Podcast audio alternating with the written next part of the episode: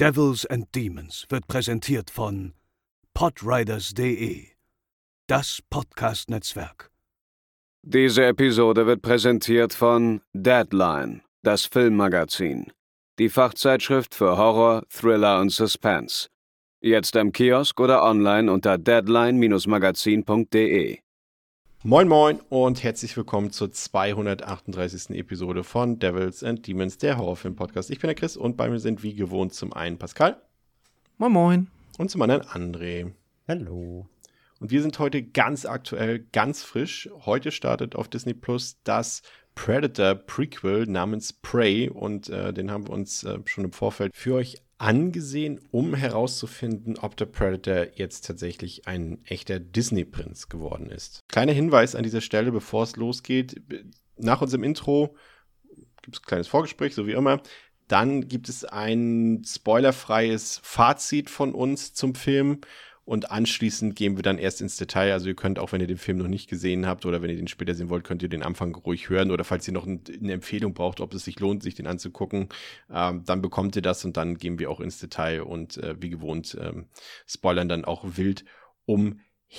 Äh, ja, halten wir uns nicht kurz auf. Äh, nee, halten wir uns nicht lang auf. Wow, das ist das einfachste Sprichwort aller Sprichwörter. Aber das passt sehr gut zu unserem Thema gleich. Deswegen jetzt ganz schnell das Intro, Pascal. Spiel ein.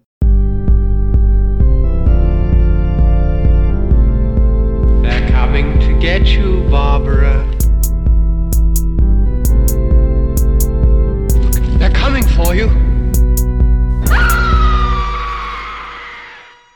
Und zwar ist das Thema, Pascal, Dinge, die du, also die wir, also aber auch vor allem die du überhaupt nicht kannst. Und ich habe ja eben schon eines meiner Parade, meine Paradedisziplinen präsentiert, äh, Sprichwörter und Redewendungen. Das ist ja jetzt kein Geheimnis und überrascht jetzt auch niemanden, aber das war ja eben schon wieder wirklich äh, perfektes Beispiel. Selbst die einfachsten Redewendungen beherrsche ich absolut nicht. Ich weiß auch nicht, wo das herkommt, dass ich das einfach nicht kann.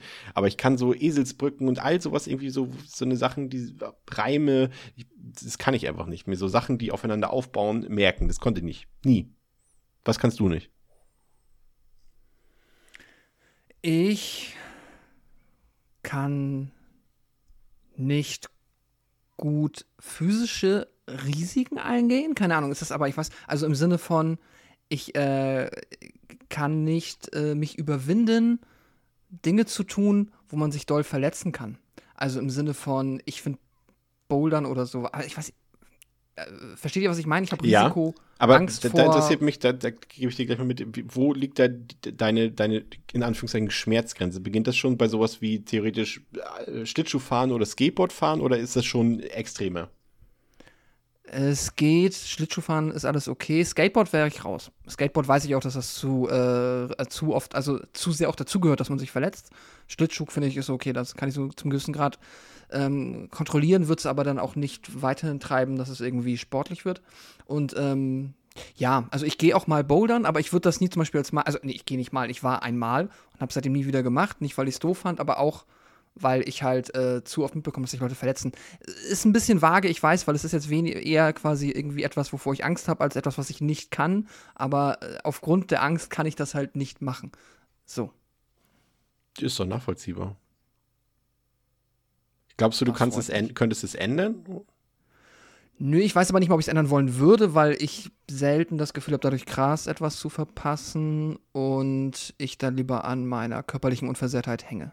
Ich sag ja, das ist ein, eigentlich ein guter Reflex. Also, also ein Reflex ist es ja nicht, aber, äh, aber na, doch, Mhm. irgendwie ist es schon ein Reflex. Ich, bei mir ist es auch so, bei mir ist es, glaube ich, ein bisschen krasser noch. Bei mir sind das auch sogar manchmal so Sachen wie, wie ich fahre nicht bei Leuten mit dem Auto, wo- bei denen ich nicht weiß, ob sie Auto fahren können und so eine Sachen halt so irgendwie.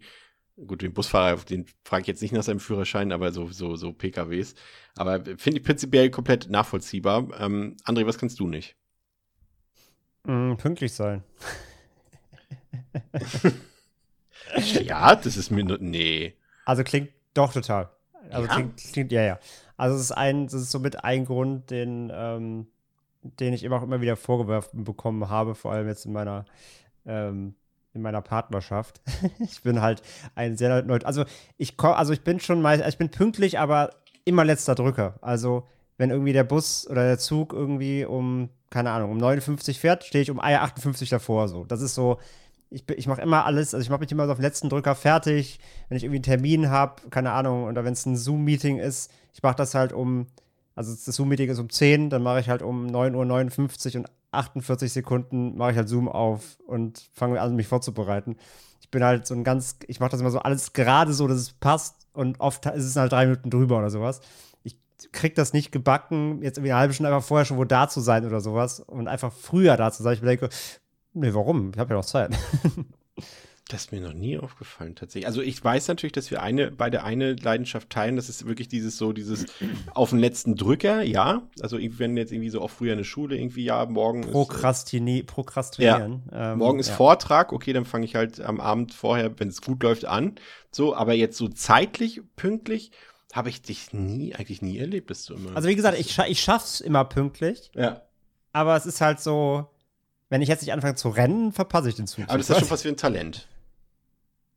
Am Ende. Wenn du es wenn du's trotzdem immer pünktlich schaffst und, und alles rechtzeitig Meistens. schaffst, dann ist es ja am Ende wieder ein, ein Talent, finde ich.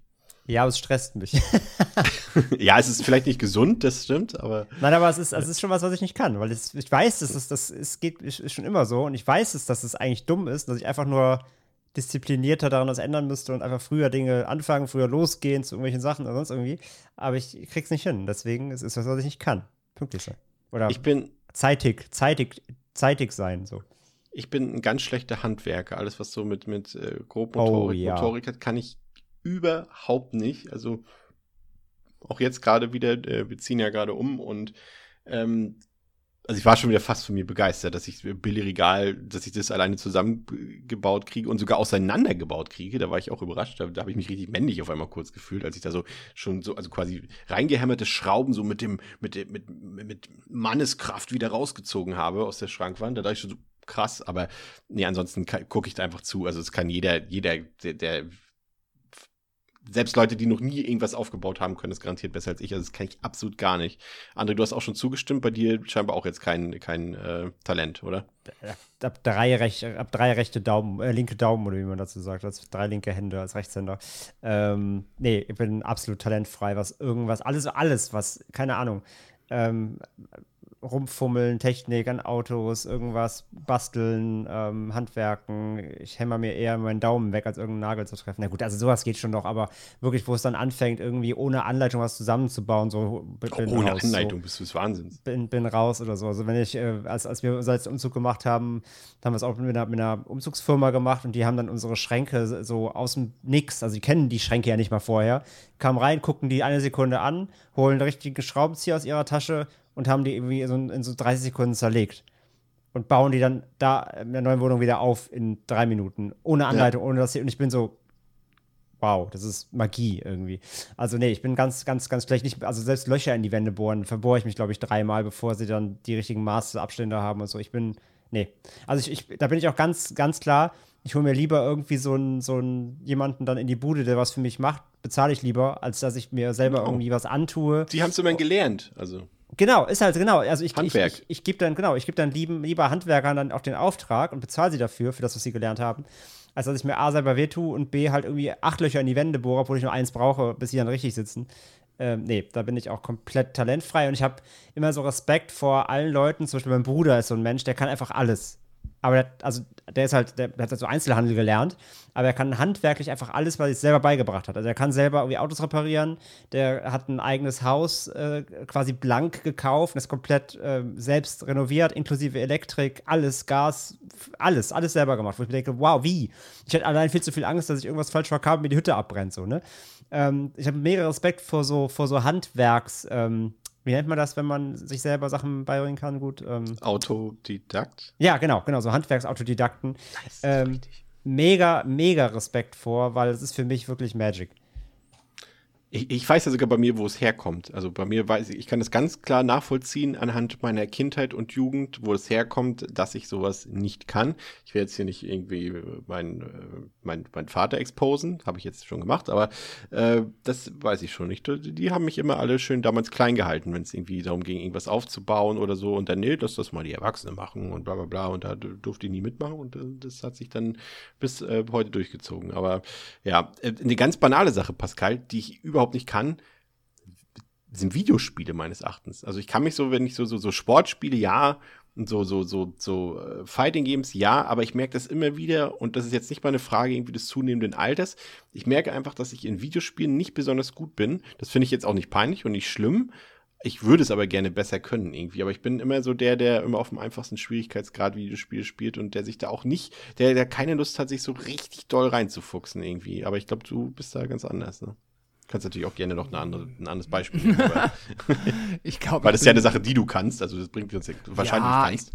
wahrscheinlich ein komplett durchschnittlicher Videospieler, ist aber auch, also müssen wir jetzt nicht ausführen, weil das ist, ähm, glaube ich, geht sehr tief, aber es finde ich trotzdem generell ein super interessantes Thema, ob das etwas ist, was man per se können kann oder können muss, natürlich zu einem gewissen Grad, wie man halt auch bei anderen Medien Dinge können muss. Ich muss lesen können, um ein Buch zu lesen, sonst kann ich das halt nicht gut. Bei einem Film muss man jetzt tatsächlich vergleichsweise wenig machen, solange alle Sinne ähm, funktionieren. Und bei einem Videospiel muss man natürlich theoretisch am meisten können, aber naja, ob es jetzt quasi dann, äh, ne, auch viele Menschen, die von sich sagen, dass sie nicht gut mit Videospielen sind, können mit Videospielen viel Spaß haben. Aber ähm, ja.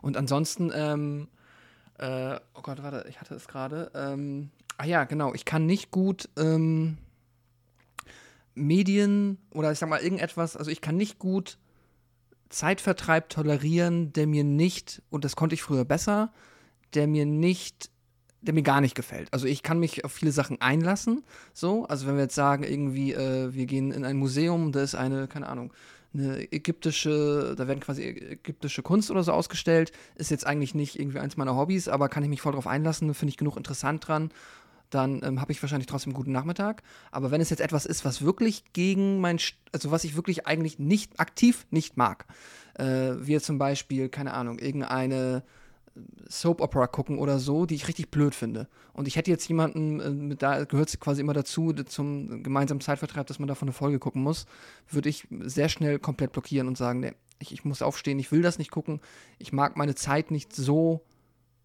mehr verbringen und das ist mir, manchmal merke ich, dass mich das tatsächlich an, also quasi am angenehmen Umgang mit meinen Mitmenschen hindert, wenn meine Mutter, wenn ich zum Beispiel bei meinen Eltern bin und ich dann anfange rumzuzicken, weil ich halt nicht Lust auf den ZDF-Krimi habe, äh, weil ich den aktiv nicht gucken möchte. Und ich weiß, dass es meinen Eltern egaler ist, was sie gucken und ich bin so, nein, das will ich nicht sehen. Das ist äh, ein bisschen ätzend, glaube ich. Das ist spannend. Ich habe ja spät, ähm, ähm, sehr spät, äh, so, so Sachen gelernt, die irgendwie für die meisten Leute wahrscheinlich so, ja, also wenn ich das jetzt sehe, die können das wahrscheinlich gar nicht glauben. Ich habe sehr spät Fahrradfahren gelernt für mein Alter. Ich glaube erst mit elf oder zwölf und auch sehr spät schwimmen gelernt. Kann es auch immer noch nicht besonders gut. Also ich glaube, ich könnte mich im Zweifel eines Flugzeugabsturzes ins Meer, wenn es nicht schon dadurch schon vorbei ist, äh, könnte ich mich, glaube ich, äh, vielleicht noch so 10, 15 Minuten über Wasser halten. Ähm, das war es dann aber auch schon, auch nicht mit besonders ausgefeilten Schwimmtechniken, aber das habe ich auch irgendwie, glaube ich, erst mit 15 oder 16 oder so gelernt. Also so, so alltägliche Sachen, ähm, die eigentlich gar nicht so alltäglich dann wieder sind, weil so häufig benutzt man das dann irgendwie doch nicht, diese Fähigkeiten, finde ich, wie einem damals weiß gemacht wurde. Aber da habe ich immer so meine Probleme mit gehabt, so mit so. Aber es ist auch wieder eine Frage von der Motorik, glaube ich. Und was ich noch nicht kann, ist äh, stillstehen. Das ist ja kein Geheimnis. Wer mich kennt, weiß, dass er, dass ich äh, immer sehr häufig hin und her äh, wippe und nicht auf einer Stelle stehen kann. Ähm, das ist aber auch irgendwie, das ist bei meinem Vater und bei meinem Opa genauso. Also normalerweise kann sowas eigentlich, glaube ich, nicht äh, irgendwie vererbt werden, aber irgendwie scheint das bei uns trotzdem so zu sein. Also bei den Männern meiner Familie väterlicherseits. Aber wer mich kennt, weiß, dass ich nicht auf einer Stelle stehen kann, Mhm. länger als zehn Sekunden. Das Ähm, habe ich auch. Das ist witzig. Am Bahnhof zum Beispiel. Ich muss immer, ich bin immer der, der eine, der am Bahnhof andauernd irgendwie im Kreis rumläuft. Ja, ja, Aber genau. bei Konzerten geht's für mich. Ja, Konzerte geht wieder, aber da bewegt man sich ja dann durch die Musik wieder Bisschen mit. so. irgendwie. Ja, das stimmt, ja. Also es muss irgendwas muss immer in Bewegung sein und wenn es irgendwie auch Außer Ja, auf Black Film Metal gucken Konzerten, geht's. da musst du 90 Minuten stillstehen mit verschränkten Armen. ja, aber da muss wenigstens der C im Schuh wackeln. Also irgendwas muss passieren. Sonst geht es nicht. André, hast du fällt dir noch was ein? Sonst äh, gehen wir zu, zu, zu unserem Hauptthema über, aber wenn dir noch was einfällt.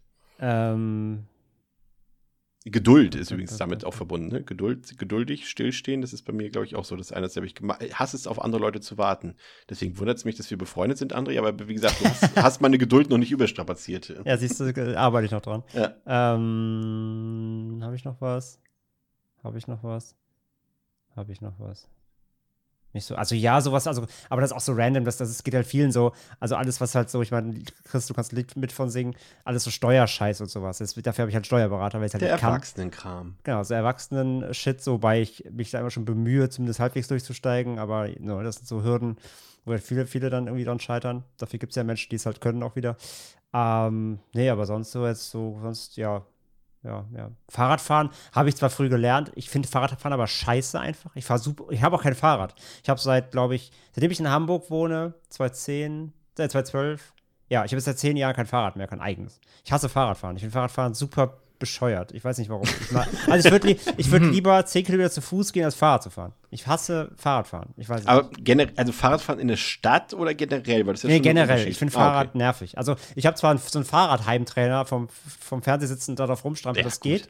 Aber ich finde Fahrrad, ich fühle mich da immer so als schwächstes Glied der, der be, be, beräderten Kette.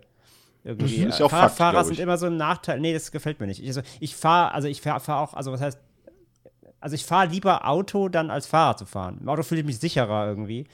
Ich finde Fahrrad irgendwie, nee, gefällt mir nicht. Mag ich. Ich mag Fahrradfahren Würde, einfach nicht. würde ein drittes Rad einen Unterschied machen für dich? Nein. es, es geht, es geht rein, nee, es ist einfach eine generelle Abneigung gegen dieses Fahr Fahrgerät. Witzig. Ich mag eigentlich Fahrräder ganz gerne, bin aber genau bei dir. Ich würde auch nie in, Hamburg groß Fahrrad fahren, aber das ist wieder meine erste Angst, weil mir das zu gefährlich ist. Ja. Würdest du. Fährst du, fährst du, sorry, kurz eine Frage. Ja. Nach, Nachfrage. Fähr, fährst du diese diese E-Scooter in der, Oh in der Gott. Stadt? Würde ich nie. Nee. Du musst Ja, Also spätestens, ich hatte einmal, mir hat einmal eine Person erzählt, wie sie da ähm, äh, quasi einfach nur hingefallen ist und sich das Bein gebrochen hat und jetzt ist das raus. Ja, ich nämlich auch nicht. Es wäre genau das gleiche. Die finde ich zu, die sind mir zu insecure. So, die sind so, mm, nee, nee, nee, nee, nee, nee, nee. Nee. Das lassen wir schön. Ich gehe gerne zu Fuß Ja. und fahre mit der Bahn. Ich bin das auch- ist safe. Das ist mein Motto. Ich gehe gerne jagen und zwar im Kino. Und äh, das tun wir jetzt nämlich alle gemeinsam, denn wir haben uns, äh, wie angekündigt, ähm, Aber es stimmt doch gar nicht im Kino. Mann, ich brauchte eine Überleitung, mein Gott. Lassen wir das doch stehen. Bitte. ja, es hat jetzt nicht so viel Sinn gemacht. Ähm, wir, haben uns, wir, wir haben uns Prey angeguckt. Ähm, Das äh, Prequel zu Predator. Und äh, waren alle, glaube ich, im Vorfeld ja, äh, mehr oder weniger gespannt. Ähm, also bei mir war es so, dass meine, ja, ich hatte jetzt keine großen Hoffnungen. Dafür wurde einfach schon zu viel Schindluder getrieben mit dieser Reihe, sei es mit den, mit den, mit den äh, Alien vs. Predator Filmen, aber auch mit Predator selbst, den fand ich auch nicht so dolle. Und ich bin immer noch so, ich fand, habe immer noch so ein Mini, Mini Positivity bei, bei Predator, bei dem The Predator, also bei Upgrade. Den fand ich irgendwie noch okay, weil er irgendwie so, ja, den kann man ganz gut weggucken, aber es ist kein guter Film und dementsprechend waren jetzt meine Hoffnungen ziemlich gering und äh, habe eigentlich dann aber erst wieder so ein bisschen dachte, okay, wir haben hier eine weibliche Hauptfigur, das ist schon mal cool, das spielt in einem komplett anderen Setting und da könnte es ja durchaus interessant werden, aber dann hieß es, okay, der Film kommt nicht ins Kino, der Film heißt nicht Skulls, das war der ursprüngliche Produktionstitel und dann dachte ich so, ja, okay, jetzt gehe ich wirklich komplett unvoreingenommen rein, ich erwarte absolut gar nichts. Wie bist du in den Film gegangen, Pascal? Ähm, The Predator habe ich nicht gesehen. Predators habe ich gesehen damals im Kino. War auch damals im Kino schon arg enttäuscht. Ähm, und entsprechend, hier kam auch noch dann dieses Poster hinzu, was ich bis heute nicht äh, sehr gut aussehen finde. Als Welches das gesehen mit hatte- dem, mit dem, mit dem Kopf, das, das Goldene oder das jetzt? Jetzt haben sie ein ganz neues auf einmal überall drin. Das mit der, mit dem Mit- grünen Predator-Blut. Okay, okay. Also das, was, das sieht halt, also, ja. Mit der Hauptdarstellerin, mit dem. Mit Ja, ja, genau, genau. Das, das finde ich sieht ein bisschen äh, arg billow aus, aber muss ja nichts heißen. Aber ähm, entsprechend, ja, waren meine Erwartungen niedrig, bis ich überall gehört habe, dass der ja so sehr gutes Feedback bisher erhalten hat. Und als ich ihn dann angemacht habe, waren meine Erwartungen schon wieder eigentlich relativ hoch. Also habe ich schon was äh, Außergewöhnliches erwartet im Franchise. Ja, die, die ersten Previews äh, vor zwei Wochen waren ziemlich angetan. Äh, da ist bei mir dann auch nochmal die Freude so ein bisschen dann schon angestiegen, aber ich wollte dem irgendwie nicht trauen, weil André, wir kennen das natürlich gerade so, gerade auch von nach diesem B äh, Batman wie Superman äh, Ding da von damals, wo alle gesagt, oh, das ist der beste Film aller Zeiten, so IMDb 8,9 oder irgendwie sowas und so irgendwie zwei Wochen später irgendwie so ist er irgendwie um drei Punkte abgerutscht oder so. Also Previews sind ja immer gefährlich, weil ja meistens auch immer viele Fanboys und so oder Fangirls äh, drin sitzen. Also nicht unbedingt ja, ein Grund. Und du weißt halt inzwischen auch oft nicht, sind die vielleicht bezahlt so? Ja, Ne? Also ist ja. das so eine Influencer äh, Einladung mit äh, rund um Happy, kriegen was zu essen, dürfen den Film vorab sehen, kriegen noch ein Goodie-Bag, gekaufte, also in Anführungszeichen gekaufte Meinung. Deswegen bei so ganz, ganz early Screenings, wo dann so nur bei Twitter so ein Dreizeiler geschrieben wird, wie toll das alles ist, da bin ich immer ganz vorsichtig. Ja. Aber wie dann deine persönlichen, also wie bist du in den Film gegangen? Hattest du Hoffnung oder warst du auch eher so wie ich und sagst so, Hauptsache nicht super schlecht? Genau, also eher das. Also ich hatte auch Ja. natürlich diese Tweets gelesen, es waren ein paar Leute dabei, die ich eigentlich sehr schätze, auch so von Bloody Disgusting und diesen typischen US-Horror-Seiten, wo ich eigentlich immer so ein Auge drauf habe und die eigentlich echt gute fundierte Meinungen haben, wo ich so, ja, okay, wenn die das jetzt schon sagen, die tweeten eigentlich nicht so einen Mist und wenn Sachen wirklich schlecht sind, sagen sie das auch. Da war ich schon so, okay. Und das hat sich dann auch gehäuft ja im Vorfeld. Ich war so, hm, okay, war, war so erwartet, also ich habe mich so selber gefragt, so, erwartet uns hier vielleicht wirklich mal wieder ein guter Film des Franchise so? Von daher, ich war schon so leicht euphorisch, aber natürlich mit gedämpfter Grundhaltung, falls es eben dann doch äh, die, die, die miese Klatsche wird und es nachher dann wieder so ein, ach ja, hm, hätte ja und so. Also ich war, ne, ich habe ich hab mich versucht, so ein bisschen einzunorden, damit ich nicht im Zweifelsfall total enttäuscht bin, aber so ein bisschen, so ein Funken Hoffnung von dem, was man im Vorfeld so gehört hat, äh, auch eben, was die Promo gemacht hat, mit dem Setting und so, da hatte ich Bock drauf, so, so ein bisschen, bisschen, bisschen Hoffnung hatte ich halt, ja. Ich war ein bisschen überrascht. Ich habe das irgendwie lange Zeit gar nicht mitgekriegt, dass Dan Trachtenberg den Film macht. Und ich bin ja großer Fan von 10 Cloverfield Lane. Und äh, da dachte ich dann so, okay, das kann ja eigentlich gar nicht so schlecht werden. Und dann habe ich erstmal gesehen, der hat ja nur diesen einen Film gemacht im Vorfeld. Ne? Das ist ja. Ja. auch schon wieder acht Jahre her oder so. Sieben, sechs, sieben, acht Jahre her. Ja, locker, ne? Ja. Ich weiß gar nicht warum. Habe ich aber auch Sechs jetzt, Jahre. Sechs Jahre erst? Okay. Aber auch äh, trotzdem, ne? Also für einen Regisseur Ist eine Ecke. ja, ist durchaus schon eine Weile her. Aber das hatte mir so ein bisschen Hoffnung gemacht. Ähm, jetzt ist das natürlich so. Ja, und er hat, gut, also um es nur kurz zu vervollständigen, ne? Und er hat halt ähm, Black Mirror und The Boys äh, mit inszeniert. ne? Ich glaube, jeweils eine Folge. Also er hat schon was gemacht, aber filmmäßig, genau, war es letzte 2016 10 Cloverfield Lane, ja. ich sag mal so, der nicht unbedingt der Rezeption von 10 Cloverfield Lane entsprechend was gemacht. Also kein, halt keine Genau. größeren Filme so in dem Sinne. Ja, Ja. drücken wir es mal so aus. Ja, äh, jetzt ist das natürlich, äh, wie gesagt, der Film, der äh, wird der Breitmasse erst heute, wenn ihr das hört, zugänglich gemacht. Übrigens hatte ich schon gesagt, auf Disney Plus ist der ab heute zu sehen, könnt ihr gucken. Ich weiß jetzt nicht, welche Uhrzeit der freigeschaltet wird. Mir war so, als wäre das immer 9 Uhr morgens gewesen, aber ich weiß es nicht mehr genau, André. War das nicht 9 Uhr morgens immer? Ich bin unsicher. Ja, aber wahrscheinlich, wenn ihr die. Episode hört, ist der schon da, der Film. Wahrscheinlich, ja. Ja, äh, und dementsprechend sind natürlich jetzt die statistischen Werte, die wir hier mal so vortragen, sind jetzt natürlich sehr vorläufig, aber sie sind jetzt schon freigeschaltet worden. Also auf Letterboxd, so nach den ersten Eindrücken, hat der Film dort eine 3,5 von 5 und auf der IMDb eine 6,5 von 10. Allerdings kann man sich das ja mal vormerken, wie das denn äh, morgen aussieht. Also aus unserer Sicht äh, morgen, aber aus eurer Sicht heute, wenn schon mehr Leute den Film gesehen haben, bin gespannt, in welche Richtung dann das Ganze gehen wird, weil wir hatten ja schon, ne, also wir erinnern uns alle an unsere äh, Texas Chainsaw Netflix-Episode, als wir uns sicher waren, dass der Film super ankommen wird bei den Leuten und dann so, ja, ist äh, Worst Movie of the Year, okay. und ich sag mal so, die, die Voraussetzungen sind hier ähnlich, was äh, das angeht, zumindest also was, dass die Leute eben erst den Film später sehen und halt auch ein Embargo drauf lag. Ähm, ja, machen wir es kurz. Ich würde sagen, wir gehen ähm, einfach mal in den Film. Äh, nee, gehen wir gar nicht. Sorry, jetzt ich beinahe selbst hier den Spoiler-Part äh, versaut. Wir gehen noch nicht in den Film rein. Äh, machen wir es erstmal kurz. Ähm, André, vielleicht ganz grob deine Einschätzung. Stuf ihn mal ein, vielleicht in deinem persönlichen Predator-Ranking und sag mal grob, was dir gefallen hat und ob du sagst, die Leute sollen ihn auf jeden Fall heute sofort gucken. Also heute sofort gucken, sowieso, klar. Völliger No-Brainer, also zumindest wer Disney Plus hat, wer sich also dafür. Okay, die spannendere Frage ist vielleicht, muss, sollte man sich extra für Prey Disney Plus holen, wenn man sich eh abonniert hat? Was kostet aktuell im Monat? Ähm, was haben sie? 6,99 glaube ich aktuell? 7,99? Ja. Es gab eine Erhöhung auf jeden Fall, also so hoch wie, also es ist nicht, also es ist auf jeden Fall unter 9,99 definitiv. Ähm, So billig ist Disney Plus. Ich bin ja nur einer von den, von den, von den, wie, wie nennt man die, die, ich bin ein Mitesser. Ja, ja, genau. Also wir haben auch einen, einen Share-Account, die erlaubt das ja explizit noch, nicht wie, das, wie Netflix, die es ja jetzt nächstes Jahr eindampfen. Ähm, ich gucke jetzt sogar, sind bei 15 Euro, dachte ich, sind die schon. ich gucke jetzt gerade extra nochmal nach, Ja, das ist gut. weil ich gerade Hey, wirklich nicht weiß. Wir haben, glaube ich, ich bin auf dem gleichen Share-Account, ich glaube, wir haben 70 Euro fürs Jahr bezahlt. 8,99 kostet aktuell. Boah, das geht. Ah. Ja, 8,99 waren mal, die sind eingestiegen, glaube ich, mit 4. Das konnte natürlich nicht so lange halten. Äh, wir waren, glaube ich, bei 6, jetzt sind sie bei 8, ja. Genau.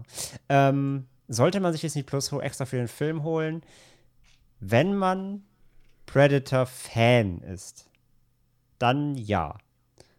Denn überraschenderweise haben die ganzen Tweets im Vorfeld nicht gelogen, sondern äh, der Film ist tatsächlich überraschend, ja, gut geworden.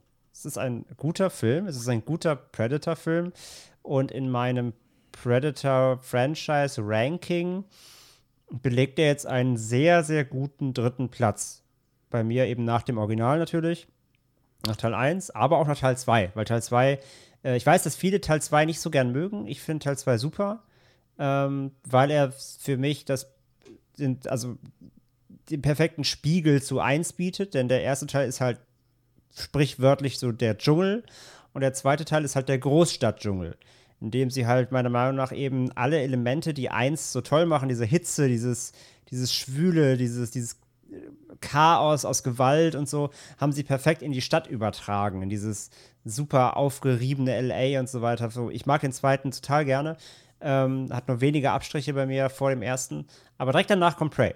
Und das hätte ich halt vorher, wie gesagt, nie erwartet. Also, meine Erwartungen waren eh low, aber dass, der, dass er sich direkt dahinter einreiht, hätte ich im Vorfeld nicht erwartet. So. Und es ist wirklich wieder ein, ein Franchise-Film, wo man sagen kann, ey, das ist. Da hat man sich mal, da hat man sich wirklich mal wieder mit der Grundthematik befasst und verstanden, was ein Predator-Film ausmacht. So, äh, der hat, der hat einen tollen Lied hier, äh, Amber Midhunter macht das super. Ja. Der, hat, der hat eine tolle Story. Ähm, der hat einen sehr coolen Predator mit einem coolen Design. Das gefällt mir richtig gut.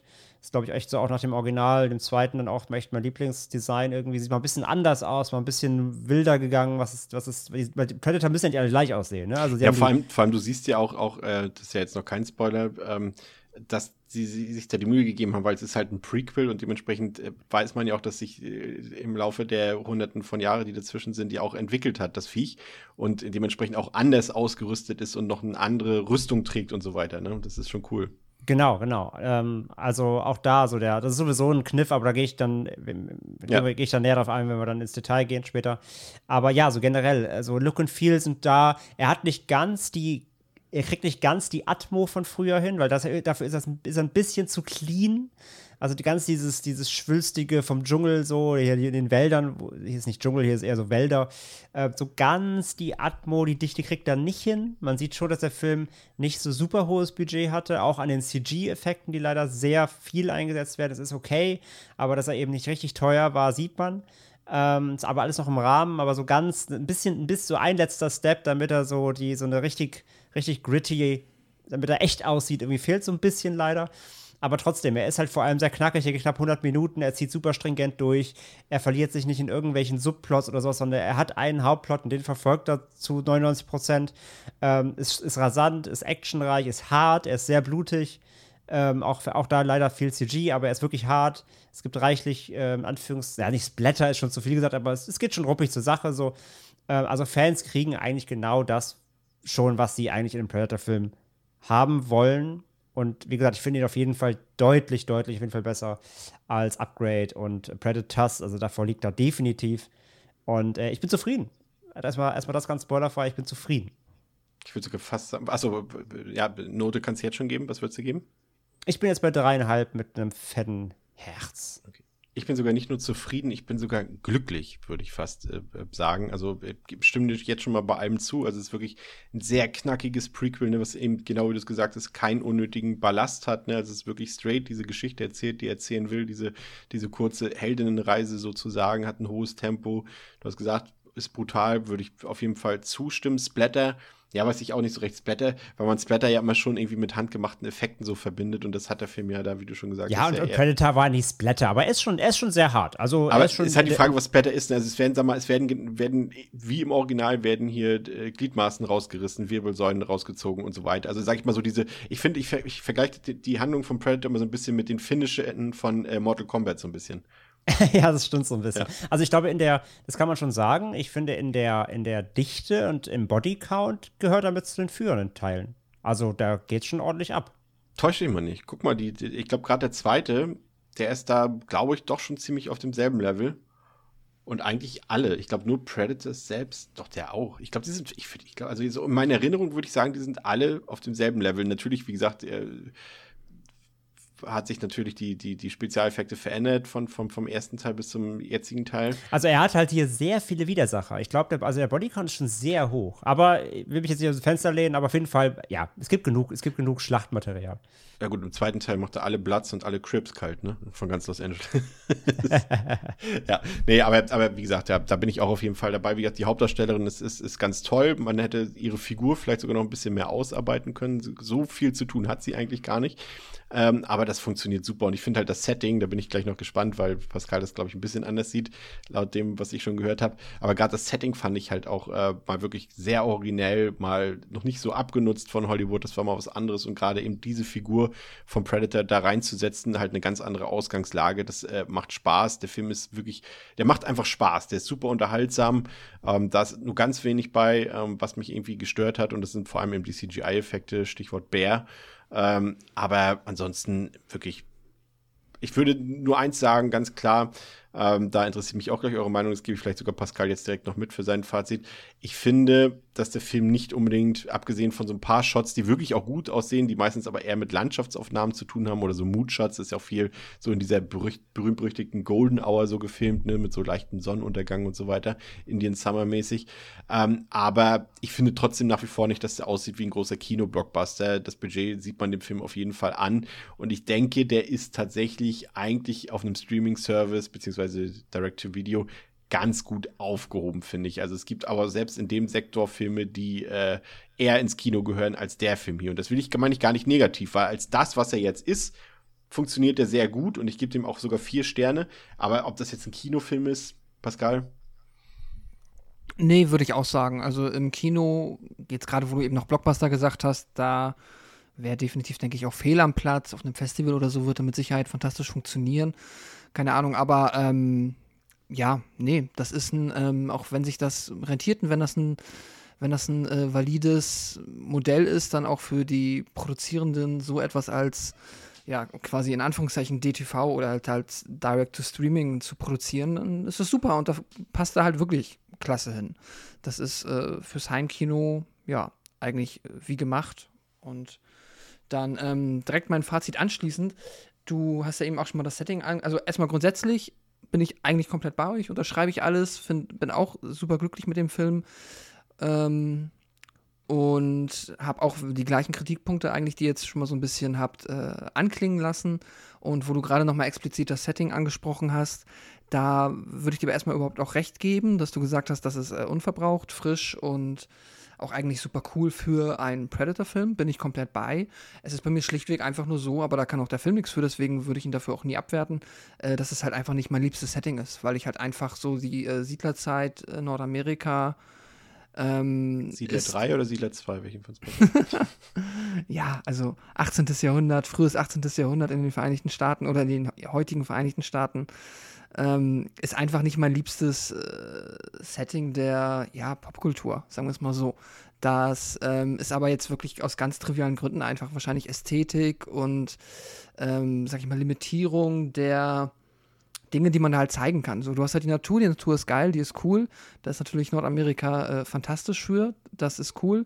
Aber ansonsten hast du, ähm, ja, jetzt wenig Abwechslung da drin, will ich sagen. Und da ist selbst dann so ein Dschungel wie im ersten, der dann halt auch noch mit der modernen äh, Kriegstechnologie dann bestückt wird, irgendwie für mich spannender und dann kommt auch nach da die Atmosphäre auf, die sich dichter anfühlt, die halt, wie ich auch mm, finde, wie André sagt, hier nicht so ganz aufkommt. Und in der Kombination kann ich da mit dem Setting halt nicht so super viel anfangen. So, ähm, aber das ist jetzt für den Film auch eigentlich gar nicht so wichtig, weil der dann die Stärken, ähm, finde ich, anderswo rauszieht und das passt dann schon. Ja. Ich habe auch dreieinhalb gegeben. Sehr gut, sehr gut. Okay, dann habt ihr erstmal unser vorläufiges Fazit und äh, könnt damit äh, euch ja, machen, was ihr wollt, ob ihr euch den Film anguckt oder nicht. Ähm, interessiert uns aber natürlich auf jeden Fall eure Meinung, die ihr uns überall auf Social Media oder auf unserem Discord-Server gerne mitteilen könnt und mit uns diskutieren könnt. Und wir ähm, gehen jetzt, ähm, wie ihr es gewohnt seid, noch ähm, ausführlich in die Geschichte und in die einzelnen Details des Films ein. Wenn ihr davon nichts hören wollt, dann habt ihr jetzt fünf Sekunden Zeit, um abzuschalten.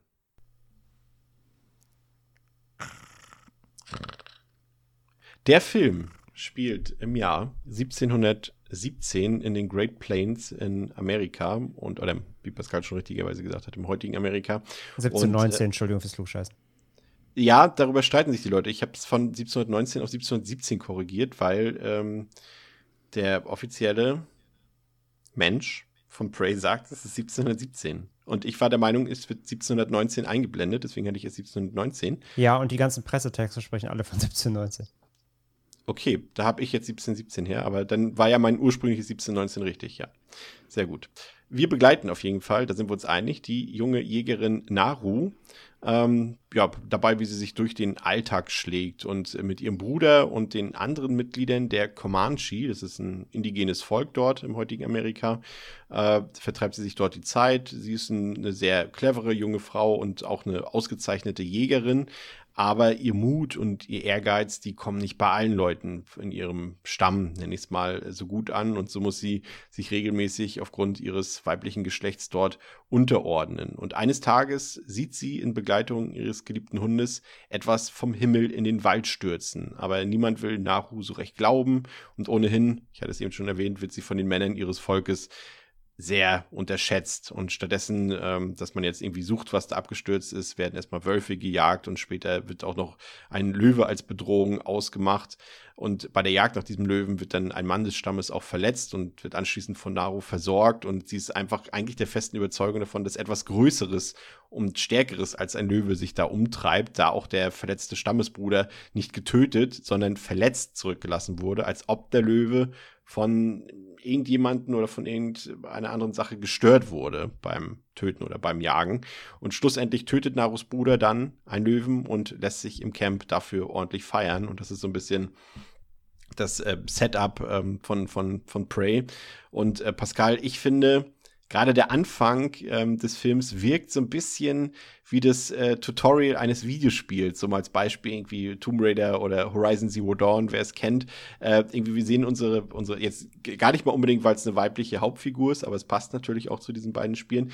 Aber wir sehen gleich alles, was diese Figur kann und es wird uns quasi präsentiert, wie sie irgendwie Waffen schnitzt, wie sie jagt, hm. wie sie auf Bäume klettert und das ist alles so wie so ein Tutorial, ne? Im Videospiel muss man das auch irgendwie alles nacheinander erstmal alles üben und sehen, ah, das kann die Figur und so weiter und so ist, finde ich, der Anfang aufgebaut und das funktioniert irgendwie so banal es klingt, erstaunlich gut. Ja. Ja, stimmt eigentlich. Also ich meine, die Assoziation äh, kann dann natürlich irgendwie auch nochmal so durch das Franchise irgendwie geweckt werden. Ist ja eh ein sehr vervideospieltes äh, Franchise, ja. Predator. Und dann, ähm, ja, genau, was du gesagt hast. Wir bekommen am Anfang halt direkt schon mal nach und nach präsentiert, was sie alles kann. Und das ist eine ganze Menge und das ist halt per se cool und ergibt aber halt auch, da hast du vollkommen recht, für ein Videospiel Sinn, dass du ähm, halt, ja, eine Figur hast, die schon etwas kann, gerade in so einem, in so einer Geschichte, wie sie hier aufgebaut wird, weil du hast hier nicht mehr die Zeit, äh, irgendwie, oder überhaupt, ja, einen Grund dafür, sag ich mal, den, ähm, die Training Arc, also den Aufbau irgendwie darzustellen, sondern du wirst reingeschmissen. Ne? Es ist auch so, es wäre ja auch witzig, wenn wir vor Predator 1 irgendwie erst nochmal hier wie bei Fullmetal Jacket die Ausbildung oder so hätten. Äh, wäre Quatsch. Ja. Und so ist es hier halt auch. Und ja, aber wie du sagst, ja, es ist tatsächlich, es fühlt sich sehr Videospieli an auch wahrscheinlich dann nochmal natürlich später auch im Film immer nochmal unterfüttert halt durch den Einsatz von diversen Computereffekten, die auch zum Teil aus Videospielen stammen könnten. Wir haben André, äh, unsere Hauptdarstellerin Amber Mid Thunder, die kennen wir ja zum Beispiel aus, aus der Serie Legion und die hat, glaube ich, auch in diesen beiden Filmen mit ähm, Liam Neeson mitgespielt, Ice Road und, und The Marksman. Und sie ist ja selbst auch Native American, sie stammt aus, aus dem Fort Peck Sioux Tribe Und ich muss sagen, ähm, sie macht das echt ziemlich cool. Also sie ist auf jeden Fall eine coole Schauspielerin und auch so einfach so von ihrer, von ihrem Charisma, finde ich. Ähm, auch wenn sie jetzt, wie gesagt, schauspielerisch, was ich schon erwähnt hatte, nicht so besonders gefordert wird, aber ich finde, sie hat so eine Präsenz, sie hat so eine automatische Sympathie, die sofort da ist und, und da ist man irgendwie sofort bei. Und das, das ist perfekt auch für diesen Einstieg in den Film, finde ich. Ja, absolut. Also sie ist schon, also ja, kann man jetzt streiten. Wer trägt den Film auf den Schultern, der Predator oder sie? Aber sie macht auf jeden Fall einen guten Lied, ja, finde ich auch. Also sie war, war sehr von ihr überzeugt. Ich finde, sie ähm, hat auch eine, also, ja, wie du sagst, also ihre Präsenz im Film macht viel aus. So, also ohne sie wird was fehlen. Durch ihre, sie hat, eine, sie hat eine gute Ausstrahlung, sie hat eine gute Aura, sie geht körperlich äh, all in irgendwie. Also das fand ich wirklich, ähm, ja, doch, äh, fand sie sehr stark, auf jeden Fall. Ich kannte sie vorher überhaupt nicht. Ähm, und war da sehr positiv überrascht. So, ja, sie geht da voll rein und, und passt auch komplett und ähm, ja, auch einen guten Charakter, einfach personifiziert da und ähm, hat großen Spaß gemacht, ihr zuzugucken. Ich habe hab so zuletzt so ein bisschen, also ich hatte bei ihr dieses äh, Jenna Ortega-Gefühl, wo ich sagte, okay, ja, bitte bisschen, sofort ja. mehr, also so, gib mir mehr von ihr. Mach mehr, macht sofort bitte mehr Filme mit dieser Schauspielerin, ich will das sehen. So, das Gefühl ja. habe ich wieder. Ja, ja, ja, auf jeden Fall. Ja. Deswegen hat mir gut gefallen. Gute, gute Performance, guter, wie gut in den Charakter reingepasst, den Charakter gut ausgefüllt. Ähm, ja, doch, gerne, gerne mehr. Und, und, und, dann haben wir das Setting, André, äh, wir haben es gesagt, 1719, äh, nee, warte mal, doch 1719. Ähm, 17. ja. Und äh, das ist natürlich äh, wiederum eine ganz spezielle Zeit, natürlich auch in Amerika. Ähm, kann man sich gerne auch zu belesen auf äh, in Geschichtsbüchern und so weiter. Da müssen wir jetzt gar nicht so krass ins Detail gehen, aber es ist vor allem mal ein Setting, welches jetzt nicht alle zwei Wochen im Kino oder generell im Film vorkommt, ähm, es ist äh, gerade auch für Predator, es ist, ich finde es fast so, es ist vielleicht nicht ganz so ein genialer Schachzug wie bei Predator 2, wo man einfach wirklich vom Dschungel in die Großstadt gegangen ist. Ähm, aber trotzdem finde ich noch so krass differenziert unterschiedlich, dass es trotzdem originell ist auf jeden Fall. Und das natürlich allein aufgrund der Voraussetzungen. Ne? Also wir sind ja, wie, wie gesagt, wir kennen ja die, die anderen Predator-Filme, die ja alle quasi in der Gegenwart spielen, beziehungsweise Predators war in der Zukunft, wenn ich mich nicht ganz irre. Oder war ich ja, jetzt falsch? Es gab, ja, Raum, ja, ja, es gab Raumfahrt. Genau. genau. Also, äh, also also Upgrade spielt, glaube ich, in der Lore zeitlich vor Predators. Also Predators ist quasi zeittechnisch, glaube ich, der letzte der Lore offiziell. Ja, ja, stimmt, da sind die auch auf einem anderen Planeten. Ne? Ja, macht Sinn. Ja. Mhm. Äh, genau, und, und, und, aber hier haben wir es ja so, dass wir wirklich in die Vergangenheit zurückgehen und natürlich sowohl auf der Menschenseite natürlich die Voraussetzungen, was Technik, was Waffen angeht, ganz andere sind als eben in den anderen Filmen. Aber natürlich, und das macht der Film als smart, eben auch beim Predator so ist, ne? weil er ist das erste Mal quasi äh, äh, auf der Erde und hat zum ersten Mal Kontakt mit Menschen und ist selber noch gar nicht so ausgereift wie jetzt der, der, der Predator, wie wir es im Arnold Schwarzenegger-Film oder im John McTiernan-Film ähm, gesehen haben ähm, und hat auch noch ganz andere Gadgets und andere Waffen und sowas alles bei sich und das ist allein macht diesen Film für mich von seinem Grundsetting, neben jetzt den tollen Landschaften dort in den Great Plains, allein das macht es schon so interessant, finde ich. Komplett. Also das, das Setting ist super. Äh, fand ich auch, auch wie gesagt, äh, schön unverbraucht. Ähm, mag ich. Und genau, das war das, was ich vorhin im, im Vorgespräch noch nicht so rausholen wollte. Äh, genau, das finde ich auch, ist mit der, der smarteste Zug am ganzen Film und auch das Element, was ich am meisten ähm, mochte. Natürlich ist er fortschrittlich überlegen, ne, den Natives. Klar, er ist ein Alien von einem anderen Planeten, kommt im Raumschiff. Natürlich hat er Gadgets, aber genau, so A sind mal, es sind andere. Das heißt, es ist auch ein bisschen Abwechslung da. Ne? Es sind nicht alle Gadgets die gleichen, wie man sie aus dem Franchise eben bisher kennt, sondern es sind auch neue dabei.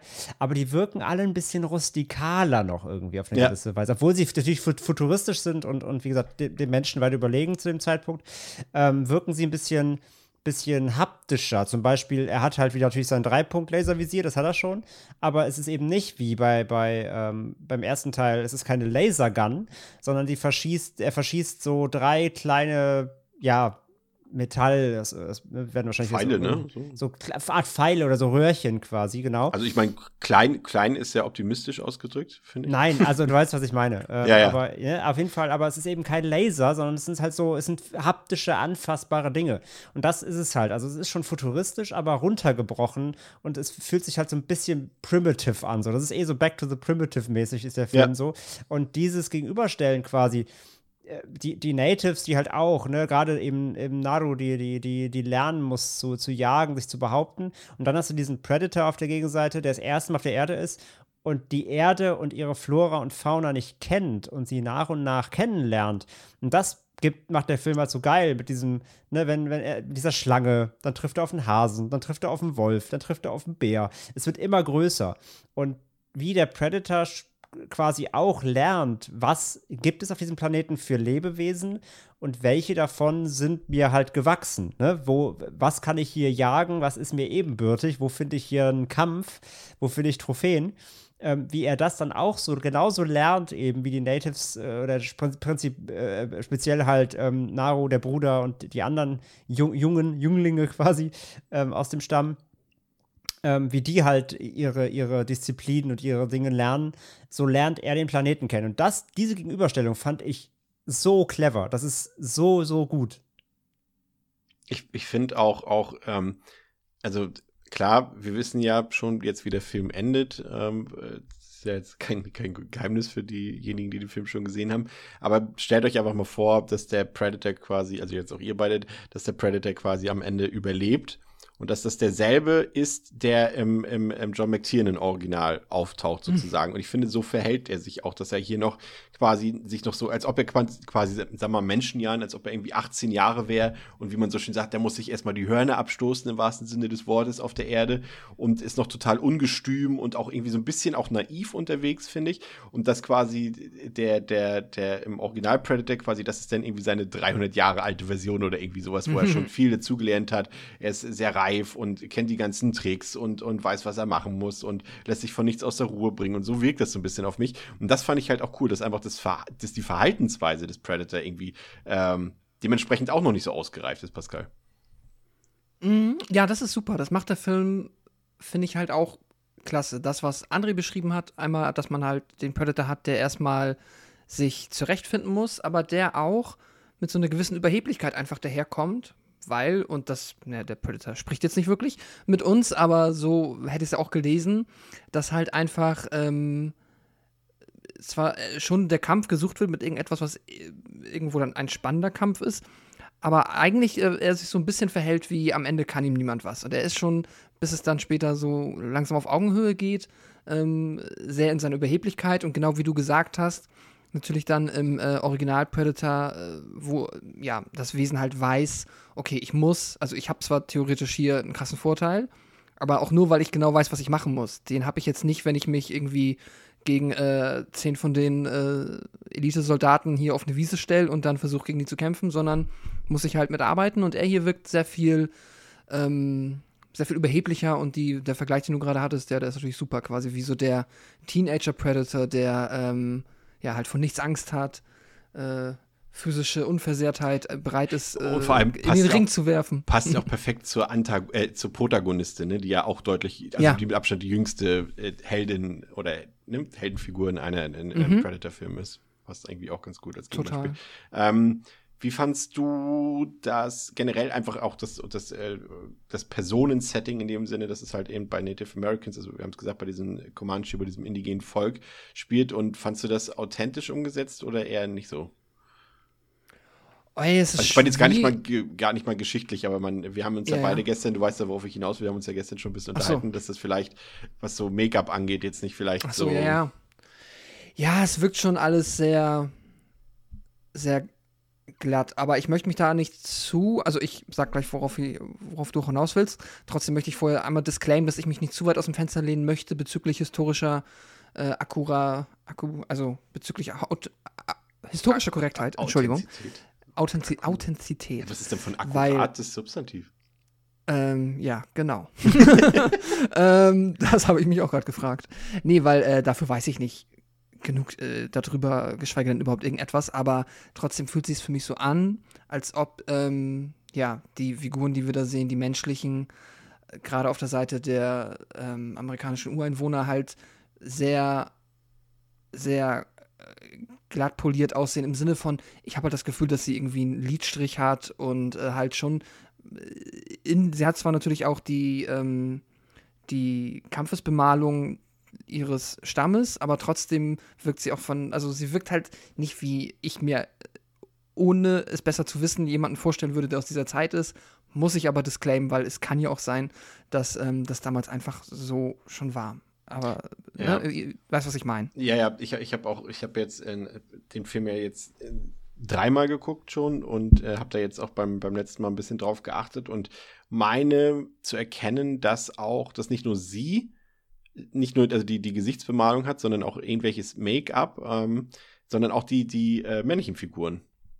Und deswegen Ja. kann ich mir schon fast wieder vorstellen, ähm, dass das also zumindest irgendwie im Kontext Sinn macht. Dazu müsste man jetzt vielleicht mal gucken, wann Erfindung. Also man, man weiß ja, dass jetzt nicht erst irgendwie seit seit äh, seit 20 Jahren äh, Make-up benutzt wird. Also es ist ja durchaus eine Nein. Sache, die früher schon aus irgendwelchen irgendwelchen äh, äh, Materialien, Naturmaterialien wurde das ja schon früher gemacht und Es ist vielleicht einfach so ein bisschen dieses, es wirkt, die wirken alle, und ich bin auch bei dir, auch die männlichen Figuren wirken alle ein bisschen sehr rausgeputzt und sehr es ist halt modelhaft, drücken wir es einfach mal so aus. Ja. Sie könnten doch alle auf dem Laufsteg laufen mit den, selbst mit den Kostümen. Also Ja, aber, Aber muss die, wirklich vorsichtig. Ne, die alten Römer vor 5000 Jahren vor Christus haben die Römer, die Griechen und die Ägypter schon Kosmetik gehabt. Und, aber ob sie jetzt äh, Schminke. hm.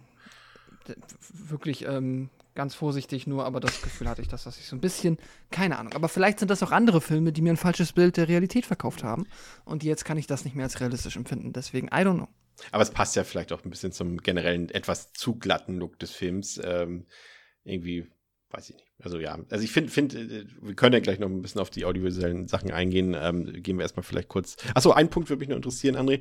Das ist ja so ein Punkt, der wird ja sehr gerne, ich, also da interessiert mich auch, wie der Film wirklich heute in Anführungszeichen ankommt, weil wir haben es ja jetzt so in, in vielen Filmen gehabt, äh, als Beispiel, als Gegen, großes Gegenbeispiel zuletzt der Top Gun 2, der irgendwie so der Anti-Agenda-Film gefühlt war, aber wir haben jetzt viele Filme gehabt, die gerade bei dem männlichen konservativen Publikum äh, nicht so gut ankamen, äh, weil dort irgendwie Gruppen repräsentiert werden, die sonst nicht so repräsentiert werden, was ja eigentlich eine positive Sache ist, aber eben bei gewissen Gruppen oder beim, ja, man muss es leider auch irgendwie sagen, beim Großteil der Bevölkerung irgendwie nicht so gut ankommen und dadurch natürlich auch äh, schlechte Bewertungen kriegen und schlechte Kritiken. Und da wird immer gesagt, das sind Agenda-Filme. Hollywood will uns erziehen, politisch und gesellschaftskritisch und so weiter und so fort.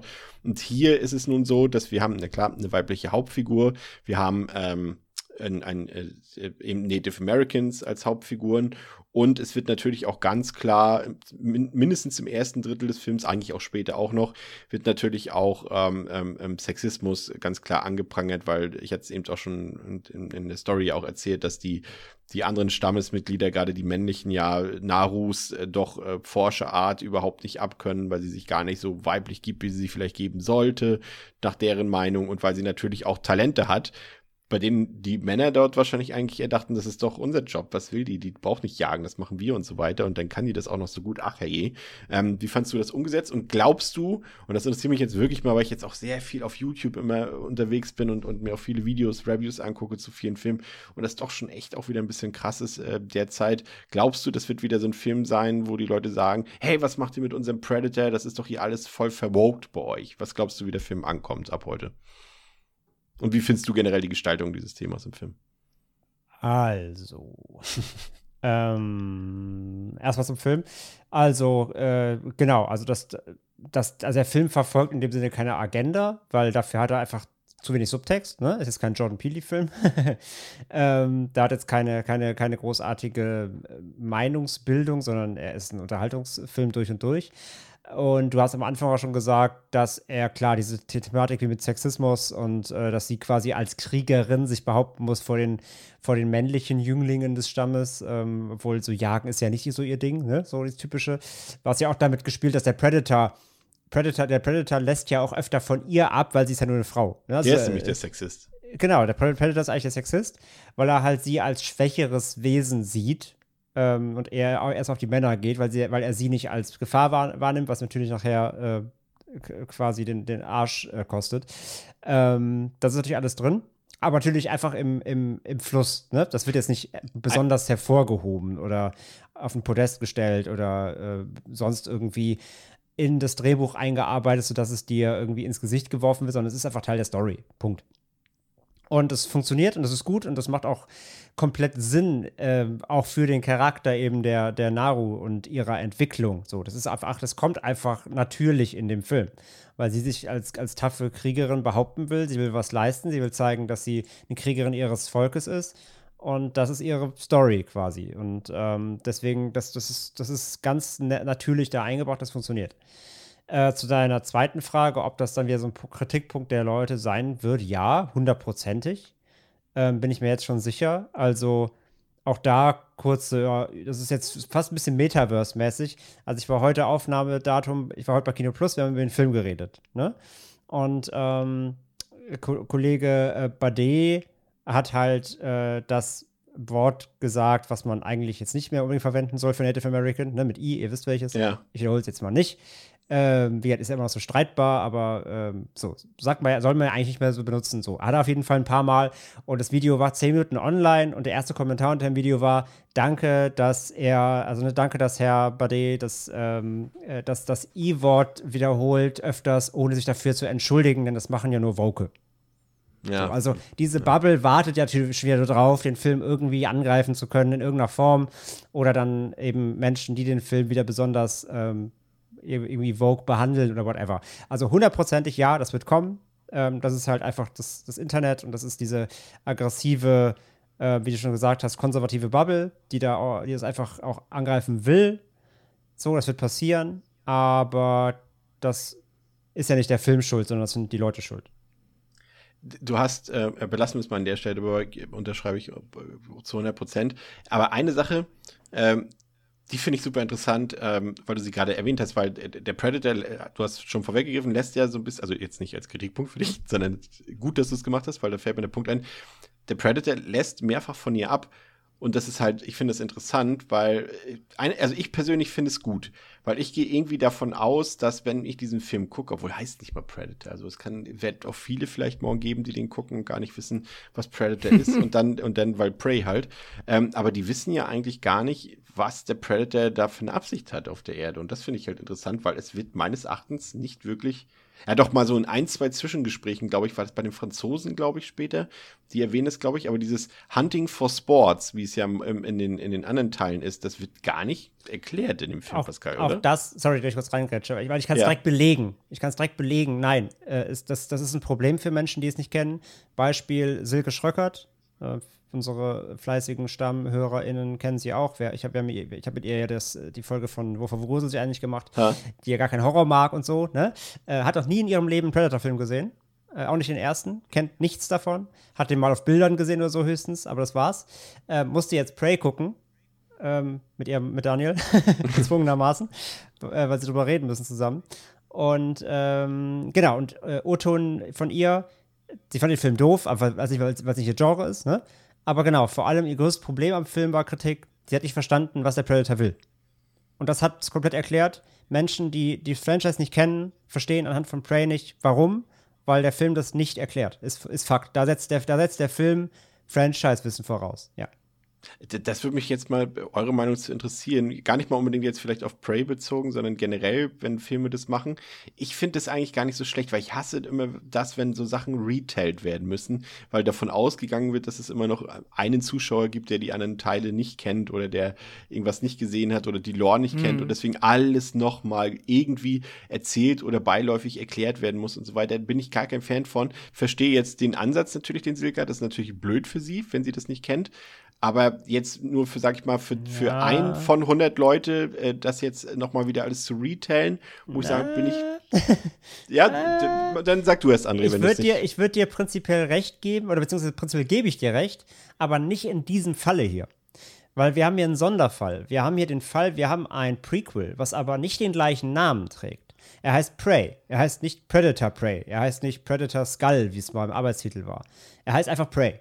Und er erscheint auf einem weit, weit verbreiteten Streaming-Portal, was vor allem auch viele Menschen äh, nutzen, die- jetzt nicht im, gerade im Genre zu Hause sind das Potenzial, dass Prey sehr viele Leute streamen, die mit dem Franchise keine Berührung haben, ist relativ groß. Und da, deswegen würde ich dir in diesem besonderen Fall widersprechen, dass der Film diese Info, das ist auch ein Kritikpunkt von mir am Film, hätte einbringen müssen. Weil sie mit dem, mit dem Marketing, mit der, mit der Ausrichtung, mit dem Namen schon auf eine Art Reboot, in Anführungszeichen, ne? Aber sie, sie zielen darauf ab, eine neue Zielgruppe mitzuerreichen. Ähm, weil der Film, äh, da steht nichts mit, auch steht, da heißt auch nicht Prey, a Predator Story oder sowas. Ne? Ihr wisst, was ich meine? deswegen, deswegen ja, wird zu Disney passen, ne? Äh, wird zu Disney Prey, passen. DJ Bobo Story. Aber, aber wenn das irgendwie mit drin wäre, okay. Aber ich finde halt, das ist so darauf ausgerichtet, dass der Film für sich stehen kann. Und deswegen hätte man es irgendwie mit reinbringen müssen, meiner Meinung nach. Weil dafür werden den Film zu viele Leute gucken, die es nicht kennen und dann sich fragen, hm, hä, vielleicht. Von daher, also sonst gebe ich dir recht, in dem Fall würde ich sagen, ist es leider ein bisschen versäumt. Die Frage ist, darf der Zuschauer in dem Fall nicht selber oder die Zuschauerin nicht selber darauf kommen, weil das ist ja im Original auch der Fall gewesen. Ähm, eigentlich, dass es einfach sich durch die Handlungen des Predator quasi ergibt, Das weil stimmt ver verfolgt, verfolgt man quasi jetzt nur Prey, äh, merkt ihr einfach, was hat der Predator alles gemacht. Der verfolgt ja auch kein Ziel in dem Sinne. Also er, er hat ja nicht irgendwie die Auslöschung der Menschheit oder sowas, sondern er jagt. So, und wir sehen ja auch, wie, du hast es ja von selbst beschrieben, es ist erst die Schlange, Hase, Fuchs, Bär, er steigert sich also, er sucht also eine Herausforderung, dann ist der Mensch dran. Und wir sehen ja anhand, dass er gewisse Leute vielleicht nicht umbringt oder nicht weiterjagt, dass er da scheinbar, dass er eine Agenda in dem Sinne verfolgt, dass er aus irgendeinem Grund sie nicht tötet. Kann ich als Zuschauerin da nicht selber drauf kommen im Zweifel? Weil meines Erachtens war das im Original genauso. Da stand auch nicht einer und hat gesagt, Im, doch, doch, nicht doch, doch, doch, Ja? doch, doch, doch, ja. Im Original hast du Anna. Und Anna, als sie in dem Graben sitzen, wo sie dem Predator eine Falle stellen, diesem äh, Netz und darauf warten, dass er reintappt. Da sitzen sie ja ewig im Graben und schwitzen und sie fängt an, diese Geschichte zu erzählen. Hey, das passiert hier schon seit 40 Jahren. Ja, stimmt, Jeden ja. Sommer verschwinden unsere Männer. Ähm, die Haut ist abgezogen, ihre Köpfe sind weg. Und irgendwie, und dann sagt sie irgendwie was auf, auf äh, Spanisch oder, oder und dann fragt, fragt Schwarzenegger, was heißt das? Und dann sagt sie, der Dämon, der aus unseren Männern Trophäen macht. Punkt. Ja, so, das wird im. Film einfach erklärt. Und so dieser, dieser Dialog, es müsste so ein Dialog sein, dieser Dialog, dann findet also sie trifft hier irgendwie einen El Stammesältesten, der dann anfängt mit, ja, okay, es wird, ja, es wird ja halt nicht passen, weil der Predator soll ja zum ersten Mal da sein, aber hätte ja vielleicht da- davor schon mal jemand, einer da sein können, ein anderer. Aber auf jeden, auf jeden Fall, es fehlt so ein, ein einordnender Satz quasi, der das einordnet. Das Original hat das gemacht, doch, doch. Aber macht die Franzosen Darf ich das noch- nicht? Nicht so explizit, ich weiß, welche Szene du meinst, nicht, leider nicht so explizit, dass es wirklich komplett Unwissenden irgendwie auf einen Schlag erklärt, was Phase ist. Pascal? Darf ich, ja, darf ich noch so, ich will noch mal so einen Punkt dazwischen, wo ich mich, glaube ich, alles. selber wiederfinden würde, äh, aufmachen. Und zwar äh, erstmal, ja, ich, ich, ich habe es auch so äh, jetzt auch in Erinnerung, dass das wirklich tatsächlich nie thematisiert wird im Film, warum er da ist. Ich bin ein bisschen bei dir, Chris, dass ich finde, man kann es einfach, also ich kann ja, erstmal Empathie dafür, dass ich komplett nachvollziehen kann, dass Menschen den Film jetzt mit Sicherheit sehen werden und sich am Ende genau diese Frage stellen. I don't get it. Was wollte der jetzt? Scoutet der irgendwie für die Alienrasse, die Aber dann irgendwie den Planeten gucken bevölkern? halt den anderen Teil auch ja, ja, ja, ja. Ja, es ist ein Argument praktisch, ne? Andrea hat das ja auch sehr praktisch argumentiert, so, äh, machen dann halt wahrscheinlich trotzdem viele nicht und schreiben dann nachher irgendwie bei IMDB vier Sterne, hab nicht verstanden, was das sollte. Ist mit Sicherheit etwas, sehe ich auch so, womit sich der Film unter Umständen selber ein Bein stellt, weil der unter dem Namen auf dieser Streaming-Plattform releasen wird.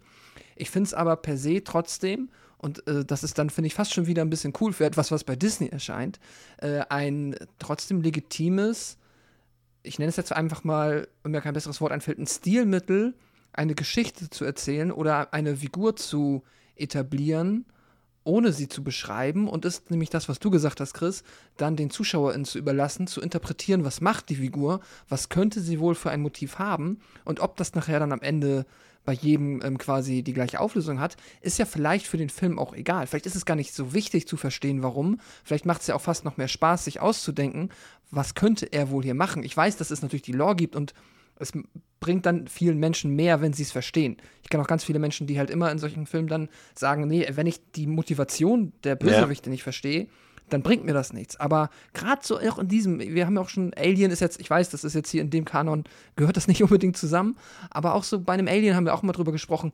Mir ist es in dem Moment eigentlich fast egal. Ich will so wenig wie darüber wissen und ich sehe ja, was es tut und da kann ich mir dann ableiten, oder mi- mir Gedanken darüber machen, was könnte es wohl wollen. Und ich finde, da ist der Film gar nicht so schlecht, dass man da sogar, wenn man den nämlich beobachtet, den Predator, auf die richtige Idee zu kommen. Weil deswegen lässt er ja manche Leute mal hier und da am Leben oder lässt von manchen ab. Er ist ja nicht einfach nur da, um alles Leben auszulöschen. Und ich finde, es ist ein legitimes Mittel, ähm, den Predator so zu zeigen und das nicht irgendwie nochmal mit einem Satz zu erklären. Bin aber auch komplett bei André, dass das mit Sicherheit, wenn jetzt da das reine Ziel war, den Film möglichst äh, erfolgreich, populär und gut bewertet zu machen, sicher auch ein Bein ist, das man sich da gestellt hat. Vor allem die Figuren im Film wissen es ja auch nicht.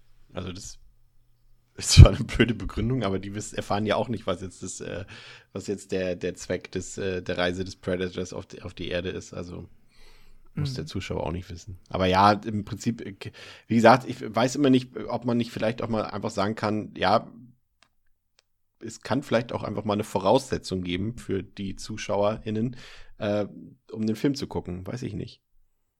Weil muss ich nicht irgendwie, ich, muss ich nicht um, um Bass, nee, das ist ein blödes Beispiel.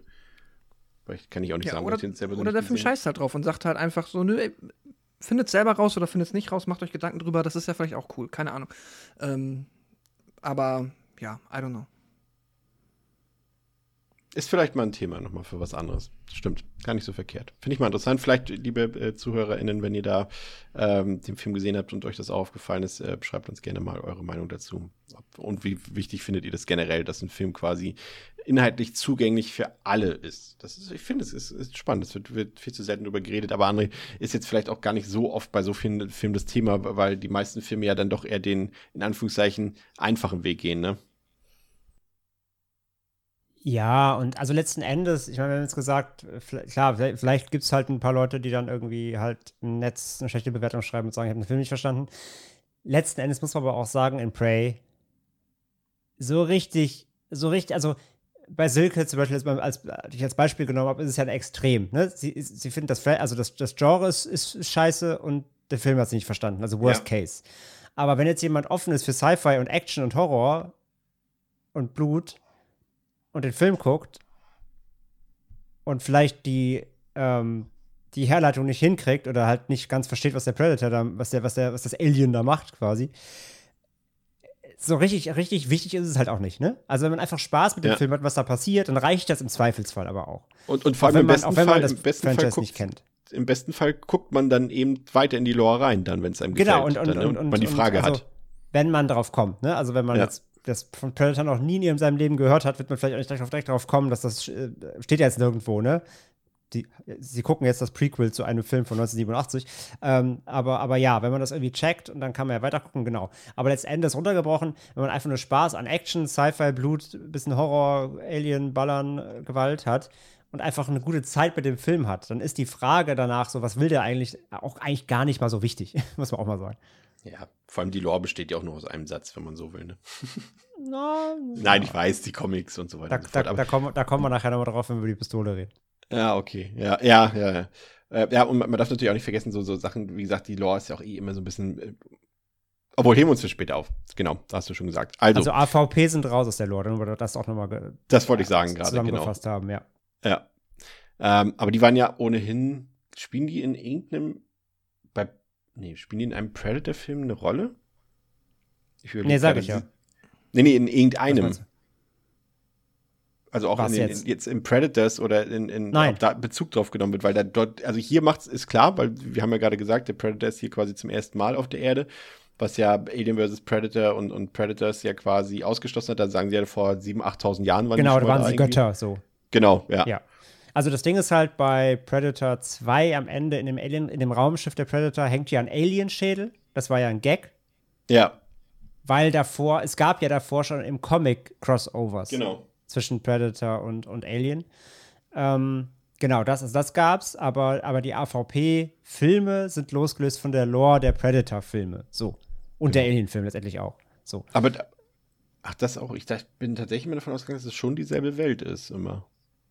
Nur, dass sie, nur, dass halt die, die Handlungen aus diesen beiden Crossover Ja, dieselbe Welt, ja, aber sie, sie, sie zählen nicht offiziell zum Kanon. So. Nee, ich meine jetzt auch quasi das, also das Alien, also jetzt nicht die beiden Filme, sondern das Alien und Predator ein Universum sind. Das dachte ich eigentlich Weiß- tatsächlich immer. Und die beiden Filme allerdings ausklammert aus dem Franchise. Also nicht aus dem Franchise, sondern aus dem, aus der, aus der äh, Chronik quasi. Ja, ja, ja. Hm. Das kann Ja. sein, ja. Ja, keine Ahnung. Vielleicht höre ich nochmal unseren Predator-Cast. Vielleicht haben wir das da gesagt damals. also, Naru will auf jeden Fall nun beweisen, dass sie recht hat und äh, bricht in den Wald auf, um die eigentliche Bestie zu jagen, von der sie glaubt, dass es sie gibt. Und diese, wir wissen es natürlich, äh, für uns, wir wissen, wie gesagt, dass es der Predator ist, äh, der weiter munter Tiere jagt äh, und die Nahrungskette nach oben klettert, immer weiter bergauf, Hase, Schlange, Fuchs und Bär, dafür braucht er kein Schießgewehr. Ähm, Wow. Naru wird jedenfalls äh, von einem Bären gejagt und hat äh, Glück im Unglück und dann wieder Glück im Unglück, denn äh, der Predator wird auch auf den Bären aufmerksam und macht ihn quasi für Naru platt, aber dann steht sie natürlich dem Predator gegenüber, kann aber glücklicherweise noch äh, flüchten. Dafür gerät sie dann ähm, wieder in den Konflikt mit den anderen Männern ihres Stammes dort während der Predator das Ganze amüsiert beobachtet, das Geschehen und irgendwann wird ihm aber langweilig und er greift die ganze Gruppe an und er zerlegt einen Mann nach dem anderen Stück für Stück auf die unterschiedlichsten Art und Weisen. Er enthauptet sie, er verstümmelt sie, er reißt ihnen die Wirbelsäule raus, er hackt ihnen Gliedmaßen ab. Naru kann sich aber glücklicherweise ins offene Feld flüchten, weil, André hat es vorhin schon gesagt, weil der Predator selbst erstmal so richtig nicht an Naru interessiert ist und in ihr nicht so unbedingt äh, die Beute sieht, äh, die er als Herausforderung ansieht. Und dann wird sie stattdessen von französischen Kolonialisten, und heißen die so? Ist das das richtige Wort? Kolonialisten? Pascal? Ja. Mm, Ja, würde ich sagen. Kann man sagen, ne? Ja. Ja. Ja. Ähm, wird sie gefangen genommen und äh, später gemeinsam mit ihrem Bruder zur Anlockung des Predators missbraucht. Und äh, die Franzosen haben aber nicht so richtig die Rechnung mit der Cleverness des Predators gemacht, der dort alles und jeden platt macht, so dass nur noch Naru und ihr Bruder sich befreien und fliehen können. Und da ähm, können wir vielleicht dann mal so ein bisschen auch über die, die, über die Visuals des Filmes reden, weil hier kommt es natürlich zu diversen Kämpfen, Pascal, ne? Der Predator gegen den Wolf, der Predator Mm. gegen den Bären. Ich würde sagen, das sind jetzt zumindest visuell eher die schwächeren Momente des Films. Und man sieht da irgendwie doch ganz klar, dass das jetzt nicht Big Budget ist und so, wenn ich mir so das Fell des Bären angucke, nicht so geil animiert. Und ich finde auch die Bewegungen wirken nicht so ganz fertig gerendert, der, der läuft auch ein bisschen abgehackt irgendwie. Und ja, generell so die CGI-Tiere, vielleicht so mit fast eine der, der einzigen Sachen, die mir nicht so gefallen haben am Film. Ja, ja, die CGI-Tiere sind halt so ein Ding. Es ist halt per se, man kann jetzt nicht irgendwie einen Finger drauf halten und sagen, das ist halt irgendwie komplett scheiße. So, es ist zum, irgendwo schon legitim, wenn man sagt, man möchte das machen. Ich kann das dann auch bei so einem Film tatsächlich irgendwie respektieren, weil ich finde, ja, sie haben es durchgezogen und die Qualität ist per se da, aber es ist halt das beste CGI-Tier, bleibt halt ein CGI-Tier und das siehst du immer. Und ähm, deswegen ist es dann halt in diesen Momenten ein Animationsfilm, mit vielleicht noch irgendwie vor einem äh, Setting irgendwie dann, also in die Landschaft abgefilmt und dann laufen da halt deine, äh, dein CGI-Predator gegen den CGI-Wolf. Ich finde die Kämpfe gar nicht so blöd, also die haben manchmal hier und da auch schon äh, auf der Ebene witzige Ideen, gerade bei dem Wolf, das fand ich ganz ulkig, wie der da halt in der Luft, fast schon ein bisschen drüber, um ehrlich zu sein, wie er ihn in der Luft quasi einmal durchschneidet. Der Wolf merkt das aber erst fünf Sekunden später wie in so einem Anime und fällt dann auseinander schon fast ein bisschen zu cartoonig, aber ist halt dann vielleicht auch einfach nochmal so ein Moment, um halt irgendwie den Predator zu feiern, I don't know. Aber ja, es ist halt, es bleibt halt so da tatsächlich für mich auch dann der traurige Nachgeschmack, ähm, dass man da halt leider weiß, dass da halt nichts von irgendwo mal real existiert. Das nimmt so ein bisschen dann auch die Haptik, äh, oder was heißt die Haptik, aber so dieses Gefühl der, der, ja, also es nimmt so ein bisschen die Immersion raus. Man merkt es halt, wenn man schon ein paar Filme gesehen hat. Vielleicht ist das für Menschen, die jetzt halt nicht so drauf achten, nicht so schlimm, aber ich fand es auch schade, dass man da auch zumindest in den, also in den Action-Szenen verstehe ich es dann ja, aber in den Stills irgendwie nochmal ein Predator-Kostüm dahin stellt oder irgendwie, keine Ahnung, dann Tiertrainer mit dem Wolf antanzen lässt und der dann nochmal irgendwie in die Kamera ähm, böse guckt oder so, keine Ahnung. Also irgendwas hätte mir gefallen an der Stelle, aber man ist halt komplett den Weg gegangen und hat gesagt, wir machen die Tiere 100%ig CGI und, das siehst du halt und ja, ist halt, es ist nachvollziehbar, es ist, ich finde auch, sie haben sich Mühe gemacht, es ist nicht schlecht, aber es ist dann trotzdem, was es ist.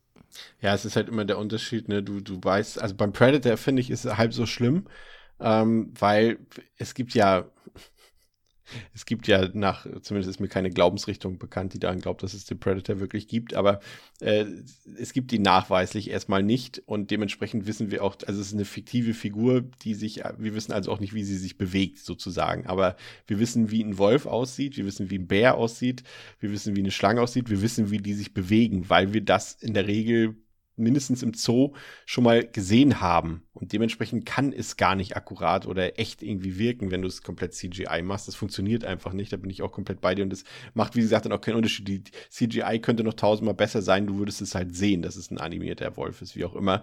Aber mhm. was ich hier noch so ein bisschen dazu kommt, finde ich, ist, André, dass natürlich der Predator, ähm, wir wissen ja, das ist, hält sich ja ans Original, ne? Ist ja quasi so die, sagen wir mal, das erste Filmdrittel arbeitet er ja viel mit seiner, mit seiner Tarnfunktion, ne? Also quasi für uns unsichtbar, beziehungsweise jetzt optisch dargestellt. Ja, wie bezeichnet man es quasi so als durchsichtige Hülle sozusagen. Ne? So würde würd ich es jetzt einfach mal beschreiben. Und das ist ja. natürlich jetzt technisch ein bisschen anders gelöst, als es damals im Original gelöst war. Aber ich finde gerade, weil er in diesem Zustand sehr viel kämpft am Anfang mit den Tieren oder beziehungsweise dann immer so diese Übergangsphase ist, ne? zwischen unsichtbar und ein bisschen was von ihm sichtbar, das macht die Optik halt noch ein bisschen weirder in diesen CGI-Szenen, finde ich. Mm. Oder wie fandst du generell den, den Einsatz? Also ich finde ja ein bisschen, wir haben ja auch schon ein bisschen diskutiert, glaube ich. Ich bin mir einfach auch nicht sicher. Äh, ich bin mittlerweile jetzt, nachdem ich ihn jetzt dreimal gesehen habe, bin ich der Meinung, es gibt dort einen echten, ein echtes Kostüm, auch mit Animatronics, was aber wirklich nur für die Nahaufnahmen benutzt wurde. Und die ja, totalen, ja, gibt's auch, gibt's auch. Ja, ist so, ne? Und die Totalen ja, ja. sind halt komplett CGI, glaube ich. Wurde extra gebaut, ja, ja, klar. Das, das gibt's alles. Es gibt auch einen Schauspieler, der drin steckt und so. Das ist alles drin. Ähm, genau, aber es gibt immer wieder CGI-Hilfe, so, genau. Ähm, also das Ding ist halt, also die Tarn, wenn du gerade die Tarnvorrichtung ansprichst, da muss ich auch erstmal dran gewöhnen, weil ich mag halt die alte total gerne, weil die, also die alte aus 1 und 2, da sieht quasi die Silhouette, die getarnte, ja nicht aus wie der Predator, sondern das ist ja einfach wie so eine verschwommene Form aus Layern irgendwie. Das hat halt was davon, was sie im ersten Teil sagen, ne, dieses, der, der Dschungel wurde lebendig, ne, so ist aus wie ein Chamäleon. Da kannst du nicht richtig erkennen, was es ist. Und hier bei Prey sieht er, hat er, also hat er quasi in getarnt die gleiche Form wie in ungetarnt. Das ne, ist einfach quasi der Predator, wie er aussieht, nur halt in durchsichtig quasi. Und das fand ich so, ja, da fehlt so ein bisschen dann die Imagination dahinter für mich. Ähm, aber ich fand's okay. Und zum Thema Tiere, also erstmal, Chris, äh, sowieso auch Schande über dich und dein Haupt dass du in deiner Zusammenfassung natürlich den besten äh, Side-Character des Films vergisst, nämlich den Hund. Oh, der ist so toll, ne? Der in der Bärenszene natürlich auch, äh, nämlich auch äh, Großes gezeigt hat, nämlich er hat auch einmal Naru gerettet. Oder zumindest geholfen, den Bär abzulenken. Und der war auch da, der Hund. Also vielleicht in der Szene nicht, aber in allen anderen. Das ist ein Real-Hund, ja, ja, klar. Ja. Also große, große Props einmal bitte an den Hund, der ist nämlich super. Ähm, und ich bin eher auch bei Pascal. Also ich fand, also ich finde das CG also das, das CG bei den Tieren hat mich weniger gestört als das CG bei der Gewalt. Ähm, weil ja. es ist halt, wie Pascal sagt, ja, klar, man sieht, dass es jetzt nicht der, der 100 Millionen Blockbuster ist, aber erstmal Vergleich, The Grey Man auf Netflix hat 2 Millionen gekostet und die CGI sieht nicht besser aus. also, ähm, ich finde auch, dass die Tiere sehen das ist das beste CG, was du irgendwie einem Tier noch mit so geben kannst, ja? Es ist meilenweit vor irgendwie diesen chinesischen Jackie Chan-Film, wo er irgendwie einen Löwen jagt, die aussehen wie aus der PS2-Rendersequenz. Ähm, es ist in Ordnung. Ja, es sieht uncanny aus, aber wie du gesagt hast, Chris, das sieht's immer. Ne? Ja, ähm, ja, ja. Weil wir die echten Tiere kennen, wir wissen so aus, aus Dokus, wie sich so ein Bär bewegt, so halt nicht. Aber es ist das Beste, was man irgendwie herkriegt. Es ist in Ordnung. Es hat mich jetzt nicht komplett aus der ich will nicht Immersion sagen, aber es hat mich jetzt nicht aus dem Film gerissen. Ich finde es in Ordnung. Ähm, wie gesagt, ich finde dann eher halt, wie gesagt, wenn dann irgendwie Leuten der, der Arm abgehackt wird in der Predator-Kampfsequenz, dass das CG-Blut da halt überall durch die Gegend spritzt und so. Das finde ich dann irgendwie, das ist, das ist, finde ich, mehr schade, als wenn da halt ein CGI-Wolf verfällt und diese Szene mit dem so Anime-esken Durchschneiden, nicht raffen und dann auseinanderfallen, fand ich auch sehr witzig. Aber ja, also was die Tiere angeht, so ich konnte damit leben, weil die nehmen ja jetzt auch nicht irgendwie 40 Prozent des Films ein. So jedes Obwohl, Tier es hat. Schon, es sind schon viele Tierszenen. Ja, aber, aber einzeln. ja, die stimmt. ganze Wolfsequenz dauert 20 Sekunden.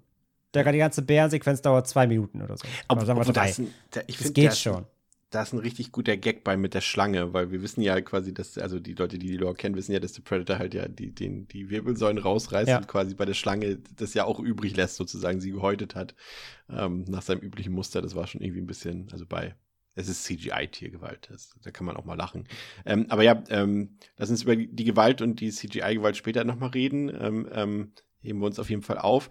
Ansonsten muss ich sagen, gerade bei diesem Kampf gegen den Bären muss ich allerdings gestehen, wie er den da auseinandergelegt hat, da war auf einmal bei mir diese, diese Ehrfurcht vor dem Predator zurück. Ne? Also ist ja schon durchaus, also ich finde, das ist eine, so, wie gesagt, ich sag ja immer, Horror ist die Situation, wenn die für einen Horror, für einen persönlich Horror wäre und wenn ich dieses, diesen Außerirdischen vor mir sehen würde mit seinen Waffen und einfach mit seinem krassen Look einfach auch, ähm, da hätte ich Angst. Und genau hier, als er den Bären zerlegt und, und Naru quasi dort unter diesem Holzdamm dort quasi sich versteckt, ähm, da war das auch wieder zurück. Da dachte ich, oh, holy Moses. Also vor dem hätte ich aber auch sowas von Schiss.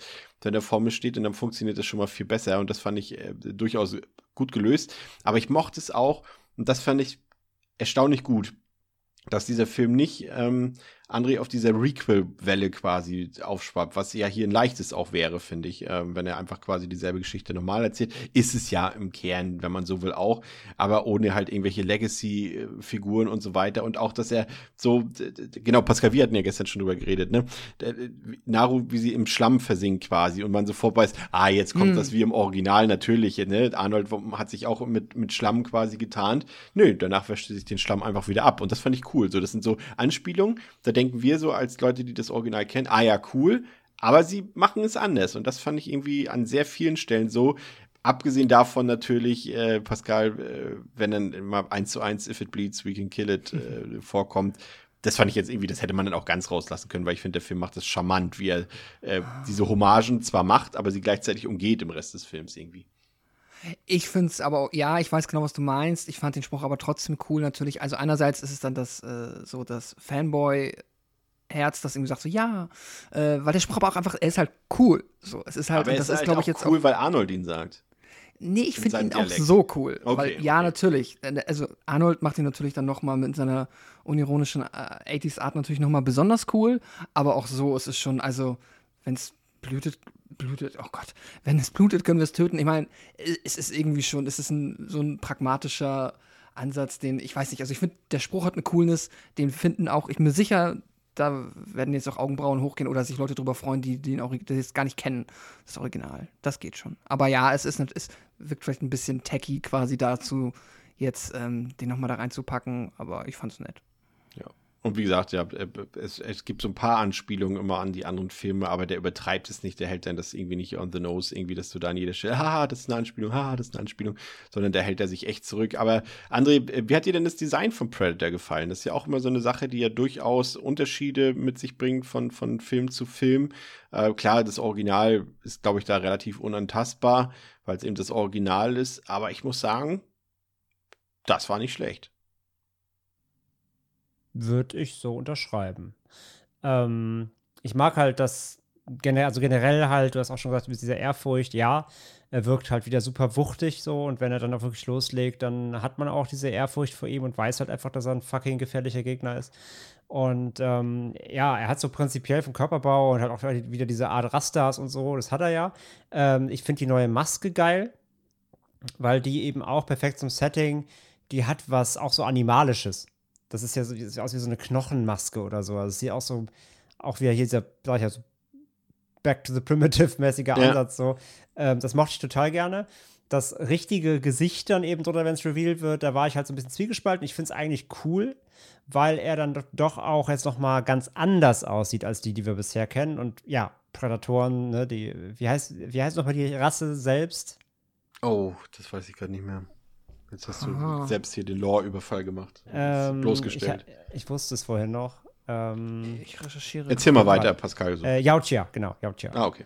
Die Yautja. Äh, die sehen ja nicht alle gleich aus, ne? Am Ende von Predator 2, wo Danny Glover den Predator besiegt, da kommen ja dann auch äh, keine Ahnung, zwölf verschiedene Prädatoren dann da im Kreis zu ihm und so. Ja. Oder die auch Haustiere, die sie haben in Predators, die, die, die Über laufenden die, über, die, Vierbeiner. über die rede ich nicht. Ähm, ähm, nee, die ganzen Prädatoren am Ende von Teil 2 sehen ja auch alle anders aus, ne? Ja. Und der hier auch, der hat einen ganz eigenen Look wieder. So, er hat die, die, die, die typischen Yautja-Gimmicks natürlich, wie dieser, natürlich der Zangenmund und so, ne? Ähm, aber er hat eine andere Augen, die Augenpartie ist anders, sind höher, er hat eine andere Kopfform, so ein bisschen. Ja, er sieht einfach mal anders aus. Und das ist ja völlig fein. Die sehen ja alle nicht alle gleich aus, aber man erkennt halt, dass es ein Predator ist. Und das fand ich cool. Und ja, genau, in den Close-Ups sieht man halt auch wirklich, dass es eine Maske gab. Sie kommt mir ein bisschen zu kurz. Und sie lassen das Gesicht auch nicht so, nicht so richtig wirken. Wenn ich da halt, also natürlich, die, ich meine, bei, beim ersten Predator, klar, gerade als man den Film natürlich am Anfang nicht kannte, der Reveal nachher, wie Ja. das Vieh jetzt, na klar, ne, legendär. Das ist, ja klar, das kannst du nicht, das kannst du so nicht wieder erzeugen. Aber dann haben sie jetzt hier schon mal einen anderen, neuen Look. Sie haben einen Schauspieler, sie haben Prosthetics gebaut, sie haben eine richtige Maske. Lass sie doch kurz wirken. Es geht mir zu schnell dann. Er nimmt sie halt ab, du siehst sie, aber er ist dann doch hier schnell in Bewegung und so. Sie haben, es gibt, mir fehlt dieser eine kurze Money-Shot-Hero-Moment, Anti-Hero-Villain-Moment, so. Ähm, wenn er sie abnimmt und du siehst erstmal das richtig, das Gesicht, lass, lass kurz Zeit. Vielleicht war ihnen auch der, also vielleicht war die Maske ihnen nicht geil genug, um sie so richtig äh, in Szene zu setzen, aber das, das hat mir ein bisschen gefehlt, dass da einmal richtig full Close-Up gezeigt wird, wie er aussieht, einen Moment stehen lassen für sich. Aber prinzipiell Look, Look and Feel so vom neuen Predator oder von dem Predator hier sind super. Ja, auch seine Gadgets hier, ne? Wie er dann die Gadgets Fran- geil, ja. Franzosen da auseinander nimmt mit seinem Schutzschild und wie er das dann quasi wie Mortal Kombat Kitana zum Enthaupten nimmt, wie so ein Fächer dann quasi. Ja, ja. da. Das Oder diese, diese, diese Fußspreng-Dinger da. Ja, auf jeden Fall. Und ich fand auch die, die, diese, ich weiß gar nicht, das wirkte fast für mich wie eine Jurassic Park 2 äh, Sequenz, diese in diesem offenen Feld, als Naru da flüchtet und dann trifft sie ja noch den einen Ja. äh, Stammesbruder dort und sie und, und der Predator jagt sie quasi wie die Raptoren in, der, in, der, in dieser Mm, und, die, und er ist getan und du siehst nur, wie das Ja. Fels so auseinander. Ja, sehr, sehr Genau. geil. Oder, oder dieses Netz, was sich so zusammenzieht Ja. und die Leute zermatscht halt. Äh, äh, Was ich mich gefragt habe, äh, Pascal, ähm, war waren jetzt diese französischen Kolonialisten irgendwie besonders sinnvoll? Also klar, historisch passen sie rein, das haben wir auch, auch du hast es ja auch nochmal nachgeguckt, das macht ja durchaus alles Sinn ähm, in irgendeiner Art und Weise, aber jetzt für den Film und für die Story an sich habe ich jetzt in denen eigentlich nur mehr Jagdfutter für den Predator gesehen, aber ansonsten hat das jetzt irgendwie nichts mit der Handlung an sich, ich habe nur Kanonenfutter gesehen irgendwie. Mhm. Ja, und wahrscheinlich noch mal so ein bisschen Abwechslung auch noch mal, wenn wir jetzt noch mal zum Setting kommen, dass du halt dann, ne, du hast halt dann die äh, Ur, den amerikanischen Ureinwohner, du hast die Natur, du hast die Tiere und den Predator und vielleicht gerade tatsächlich auch noch so für so, äh, ja, äh, Kunstbanausen wie mich, denen das zu wenig ist an Abwechslung auf der Leinwand, aber nicht auf der Leinwand, im Heimkino, äh, hast du dann hier nochmal die, ähm, ja, die Kolonialisten, die französischen Pelzhändler, die halt auch nochmal einfach nochmal einen anderen, ähm, ja, eine andere Note mit reinbringen. Kann ich mir vorstellen, dass man sich auch gedacht hat, komm, das nehmen wir auch mit. Dann haben wir da auch ja gleich noch so eine zweite Art von Bösewichter. Und was natürlich also schon hilft, ist, du hast gesagt, Kanonenfutter, richtig? Kanonenfutter, ja, oder halt Predatorfutter. Aber auch so ein bisschen Predator-Futter, wo es einem leichter fällt, auch mal dann kurz die, vielleicht die Seite zu wechseln als Zuschauer oder Zuschauerin und zu sagen, komm, ich mal jetzt, jetzt habe ich mal Bock ein bisschen beim Predator auch ein bisschen mitzufeiern, weil es ja offensichtlich äh, ja auch nicht die nettesten Menschen sind, äh, die sich da ja halt auch dann äh, nicht cool gegenüber den Ureinwohnern verhalten. Und wenn da der Predator halt, sag ich mal, wütet, dann äh, tut das nicht so sehr weh wie bei den, ich nenne es jetzt mal plakativ, ne, bei der, bei der guten Fraktion. Ähm, deswegen eigentlich vielleicht gar nicht so, also glaube ich, gu- gute Idee gewesen, dass man die auch noch mit reingebracht hat. Ja, stimmt. Also das, ja, doch, hast du recht. Ähm, ansonsten visuell, ich fand, fand, wie gesagt, diese, diese komplette Sequenz, ich weiß nicht, ob man es schon Plansequenz nennen kann, aber als er dort das äh, französische Camp dort auseinandergenommen hat, weil da ja, wie gesagt, auch das Setting ja dann nochmal kurzzeitig anders war mit diesem, ich nenne es mal, ja, weiß nicht, war war es jetzt ein toter Wald? Schon irgendwie, ne? Ja, so ein gerodeter Wald irgendwie, ja. Ja, ne? Und, und äh, das, das sah irgendwie auch irgendwie cool aus, es hat gut gepasst und äh, wie er die dort einen nach dem anderen da auseinandergepflückt hat. Und wie gesagt, die Gadgets kamen da alle äh, gut zur Geltung. Ähm, und, und wie gesagt, auch dieses Technikthema, ne, weil halt die unterschiedlichen Waffen dort aufeinander kommen sind, weil die Franzosen haben ja dann auch andere die Schusswaffen ins äh, Spiel gebracht. Und irgendwas wolltest du uns noch zu den Schusswaffen erzählen?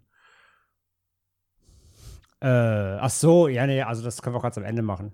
Ähm, Okay. Weil das ist ja dann die letzte Szene quasi. Also es geht jetzt prinzipiell um diese, um den. Achso, um die- das äh, Kanon-Dings. um das Ähm, Kanon-Dings, also generell zu den Waffen fand ich halt, muss man sagen, ich fand halt, also klar, Tomahawks und wie Speer und Bögen versus Predator irgendwie spannender, ne? also rein vom Kampf her. Ja.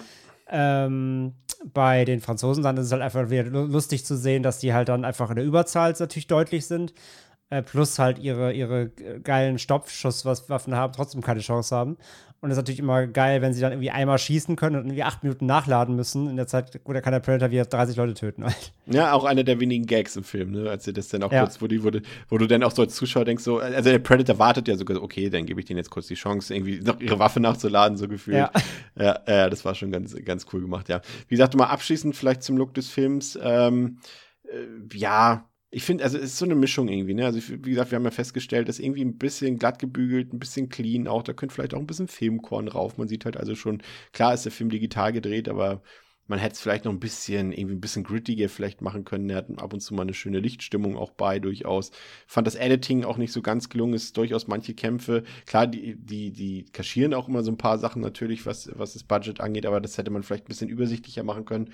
Aber die Bilder an sich, ähm, ja, das ist jetzt der, der Kameramann, der eben auch äh, 10 Cloverfield Lane gemacht hat und äh, Orphan und das Nightmare on Elm Street Remake, der Jeff Cutter. Es ist ordentlich, finde ich, aber äh, du hattest es vorhin noch nicht beantwortet, André, ich hatte Pascal ja auch schon gefragt danach. Es sieht jetzt nicht auch nicht krass aus wie ein krasser Kinofilm. Ne? Also es ist so, seine Optik passt irgendwie, finde ich, eigentlich ganz gut dahin, wo er hingehört. Er ist in diesem Streaming, in dem reinen Digital-Sektor spielt er dann oben mit, aber im Kino würde er was so seine, seine, ja, damit meine ich nicht mal unbedingt die Kameraeinstellung, aber einfach diese, die, die, das Production Value, so drücken wir es mal so aus. Das würde jetzt im Kino eher dann wieder unten weiter mitspielen, glaube ich. Ja, genau. Also, wenn du jetzt gerade so einen Film anguckst, Wie Nope. ja, wie Nope oder sowas wie, selbst sowas wie Antlers, der Search, der war ja, war, ne, wisst ja, Searchlight. Mhm. Andere, an, ganz anderes Production Value. Selbst Underwater, wenn wir bei Searchlight sind. Ja, oder Underwater, genau. Also es sind Filme, die haben einfach noch mal einen Tacken mehr Budget. Die haben halt einfach noch mal äh, fähigere Leute noch an der Kamera. Die haben vielleicht noch fähige, äh, fähige, fähige, Gottes Willen, ist es spät. Die haben noch fähigere ähm, Edi Editors am Start. Äh, Das sieht man halt einfach. Ne? Er ist ein bisschen glatt, er hat nicht richtig so einen Filmlook, er ist schon sehr, sehr, ja, auch da, so, wir machen den Vergleich heute oft, aber auch so ein bisschen Videospiel-esk, ne? Er ist, so, er ist sehr glatt halt, er hat viel CG. Es wirkt ein bisschen wie eine Zwischensequenz manchmal, aber nicht, nicht so böse gemeint. Aber ja, fehlt so der richtige Kinolook, das stimmt. Und von daher, ähm, so, es ist trotzdem schade. Also, ich hätte ihn trotzdem auf der Leinwand gesehen, definitiv. Einfach fürs Feeling.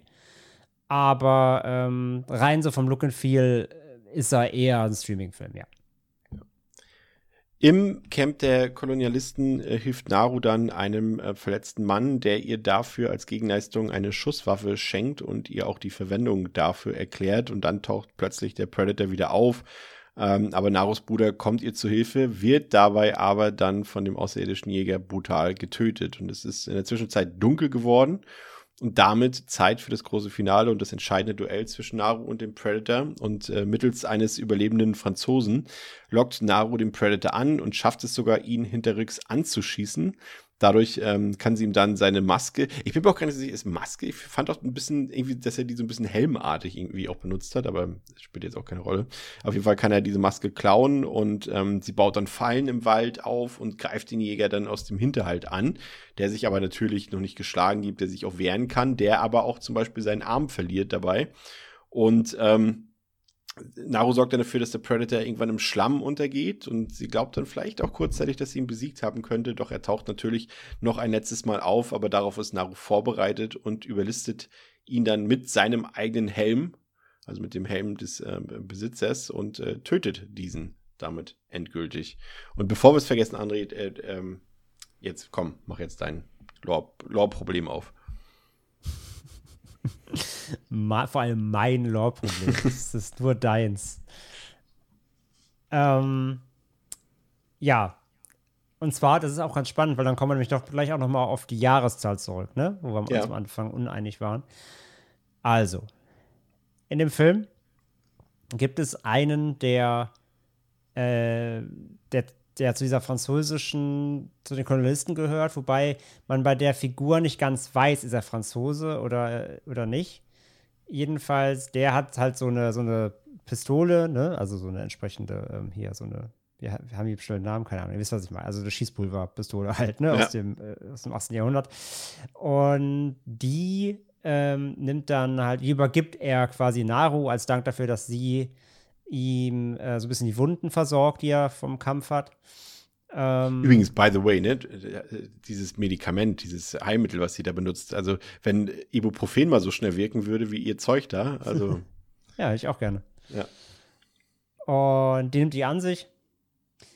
Und man merkt dann schnell, das ist halt so der, also neben dem Spruch mit von wegen, wenn man es blutet, kann man es töten, ähm, so der einzige große Fanservice in dem Sinne auch ist. Äh, die, das ist die Pistole, oder soll die Pistole sein, sagen wir es mal so, die eben äh, von, die in, am Ende von Predator 2 vom äh, Greyback, vom, vom Al, alt, äh, alten Predator-Oberhaupt äh, an Danny Glover übergeben wird als Trophäe, weil Danny Glover ja eben einen Predator getötet hat. So. Und das ist die, soll die gleiche Waffe sein. Und da steht halt eingraviert drauf, ähm, 1715 und dann ein Name, ich glaube, äh, wie hieß er? Äh, irgendwas mit Adolfini, ähm, das ist ein Pirat. Ähm, und in der Lore ist es so, Raphael Adolini, so, die Adolfini, Adolini. Raphael Adolini. Und die soll einem spanischen, glaube ich, Piratenkapitän, ja doch, Piratenkapitän gehört haben. Und es gab halt dann zu dieser Sequenz ein Comic. Ein Predator-Comic, was auch zur Lore gehört, ähm, was diese, äh, diese Waffe, diese Übergabe oder halt erklärt hat, woher, woher die Predators diese Waffe hatten. Und zwar besagt diese Lore, dieses Comic, dass ähm, dieser Pirat Piratenkapitän ist in den Hinterhalt geraten und seine eigenen Männer und so haben ihn dann angegriffen bei der Meuterei und dann haben, sind sie auf einen Predator getroffen und der Predator hat dann dem Kapitän geholfen, die quasi die, die, die Crew zu killen. Und dann hat der, ähm, dann hat der, der Kapitän so als Dank dem, dem Predator diese Waffe überreicht. Und das war im Comic 1717. Ja, also die Waffe ist von Mhm. 1715 auch eingraviert und diese Übergabe war laut Comic und Lore 1717. So, daher jetzt eben, wenn der Film neu- 1719 spielt, macht es halt erst recht überhaupt keinen Sinn von der Lore her. Wenn der Film 1717 spielt, dann haben sie zumindest, das hätten sie zumindest das gleiche Jahr aus diesem Comic genommen. Es ist aber immer noch Quatsch, weil eben, also ne, also es, es ist auf jeden Fall, es ist auf jeden Fall abweichend vom Comic. So, es, ist, es gibt keinen Captain, es gibt keinen Piraten. Ähm, so, und, und, und die Waffe wird halt quasi hier Naru gegeben und Naru gibt die Waffe danach ihrem, ihrem Stamm. Das Ja. hat also komplett nichts mit der Lore zu tun. Das heißt, sie bringen diese Waffe hier aus Predator Teil 2 rein, als, als Fanservice, als Gimmick, aber halten sich dann nicht an die offizielle Predator-Lore. Und das finde ich halt einfach schade. Also, weil es ist so leicht vermeidbar. Es, ga, es gab dieses Comic und du, und das Comic spielt ja eben genau zu dieser, zu dieser Native-Zeit und es greift das ja sogar so ein bisschen mit auf, so. Da mach's doch genau so. Äh, Also, keine Ahnung, lass, den, lass von mir jetzt den Kapitän da auftauchen oder keine Ahnung. Auf jeden Fall, oder lass die raus, die Waffe. Also eins von beiden. Aber einfach, das ist so schade. Du nimmst diese, dieses Element, Fans kennen das und du nutzt es quasi neu, obwohl du dich, obwohl du in die Lore gehören willst. Das ist einfach, einfach ein bisschen doof. Ja, Punkt. Ja, Ganz einfach. ja. Ist jetzt auch für den Film egal, aber ist mir halt direkt aufgefallen und ich fand's, ich fand's irgendwie ein bisschen doof. klar, wenn, wenn Fanservice, dann schon irgendwie so, dass es Sinn ergibt. Ja. Da machst du halt im Kanon und äh, mit Kontinuität, genau.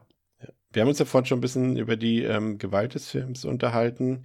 Äh, Ist, wie gesagt, natürlich ein schmaler Grad. Äh, Also ich finde, der Film wie gesagt, ich finde find schon, der bewegt sich so auf ein, gemessen am Zeitgeist bewegt er sich eigentlich auf einem Level mit den anderen Teilen. Also ich finde, äh, die Leute bekommen ihre Härten, aber es passiert natürlich auch viel, sage ich mal, viel der Enthauptung oder wenn da mal irgendwie eine Wirbelsäule rausgerissen wird, ist da vieles geblurrt und passiert auch im Hintergrund. Das ist, finde ich allerdings in dem Sinne gut gemacht, dass er eben nicht alles zeigt, sondern klassisch, wie man einen Horrorfilm inszeniert oder wie, wie ich wie mein Verständnis von einem Horrorfilm ist, dass man eben auch einiges der äh, Fantasie oder der ja, Imagine, ja, ich wollte Imagination sagen, ähm, der, der, der, der einfach der Fantasie oder der Vorstellung, so wollte ich sagen, der, der Vorstellung überlässt und dass eben nicht jeder Kill gezeigt wird, sondern manchmal reicht es auch, wenn die Kamera wegblendet und man hört nur ein Geräusch irgendwie wie in Kopf zerplatzt oder was weiß ich, ein blödes Beispiel, aber ähm, und das macht der Film eigentlich ganz gut, aber wie gesagt, es ist halt der Fehler, den eigentlich schon, ich glaube, das war der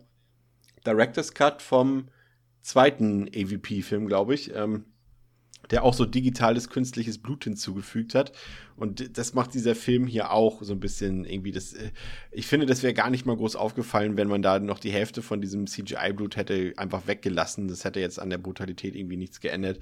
Aber so spritzt das schon sehr unnatürlich da durch die Gegend und da sind schon ein paar auch Bewegungen bei, ein paar von den Kills so nicht so ganz rund. Da hätte ich mir echt doch ein bisschen mehr, mehr äh, Prosthetics gewünscht, ein bisschen mehr Handarbeit im wahrsten Sinne des Wortes. Irgendwie, das, das, das wäre wär schon noch gut gewesen. Mhm. Das hätte den Film einfach noch mal ein Stück weit besser gemacht.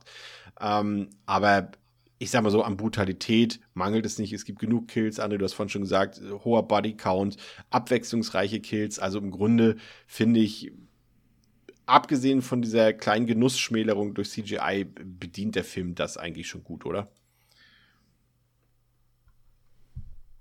Ja.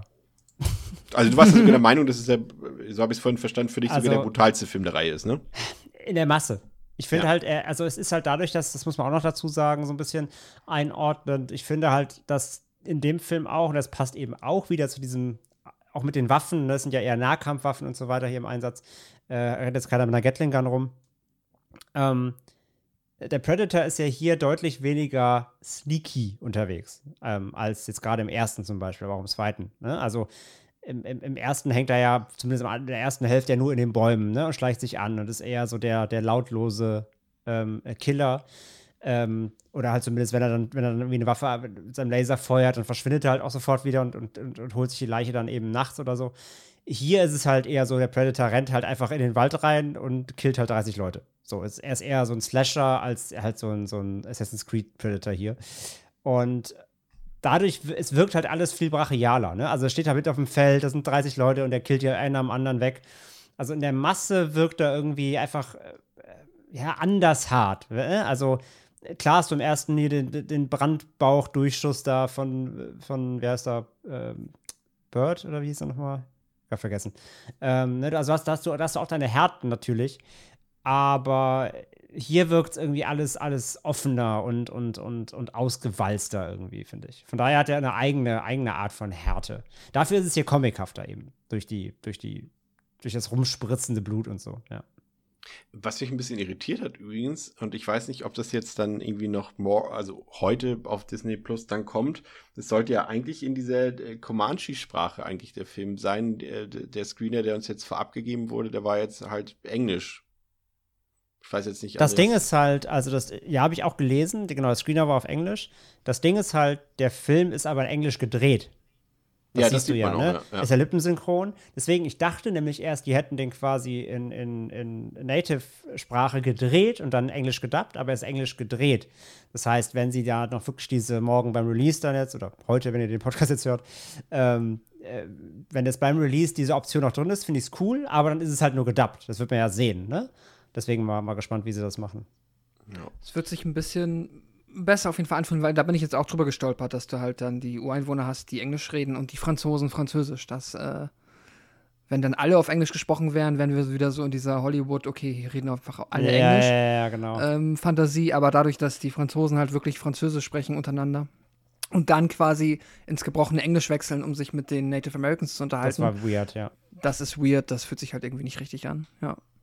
Was ich auf jeden Fall ähm, jetzt so wie die Story zu Ende geführt wird, auf jeden Fall positiv anmerken muss, finde ich, ist, dass er einfach seine, seinen Stil beibehält. Ne, wir haben schon gesagt, der Film ist sehr äh, haben wir ja schon im Eingangsfazit quasi erzählt, dass der Film sehr kurzweilig ist und dass er eben keine Abbiegung macht. Ne? Ist sehr geradlinig erzählt, es ist einfach diese Heldenreise und ich finde selbst da, und auch da finde ich es wieder sehr begrüßenswert. Ich finde auch immer, ich bin immer nicht so ein Fan von Filmen ähm, oder von Geschichten, wo die Heldin oder der Held alles erstmal lernen muss, was später Anwendung findet. Und hier, das ist einfach so, äh, oder zumindest aus meiner Sicht ist es so, dass Naro eben schon eine ziemlich gute Jägerin ist. Sie hat das ganze Handwerkszeug schon drauf und äh, auch ihre charakterliche Entwicklung ist schon dort. Wo, sie, also das macht jetzt, also sie muss vielleicht nur noch ein bisschen ihren Mut entwickeln, so zum Ende hin, aber das ist ja nun auch klassisch. Aber ich finde trotzdem, dass das nicht, dass man, dass es so gefühlt nicht sie alles vorher irgendwie, also man hat ja in vielen Filmen so, dass äh, auf so einer Reise, also auf so einer Storytelling-Reise man irgendwie so Schlüsselelemente hat zwischendurch.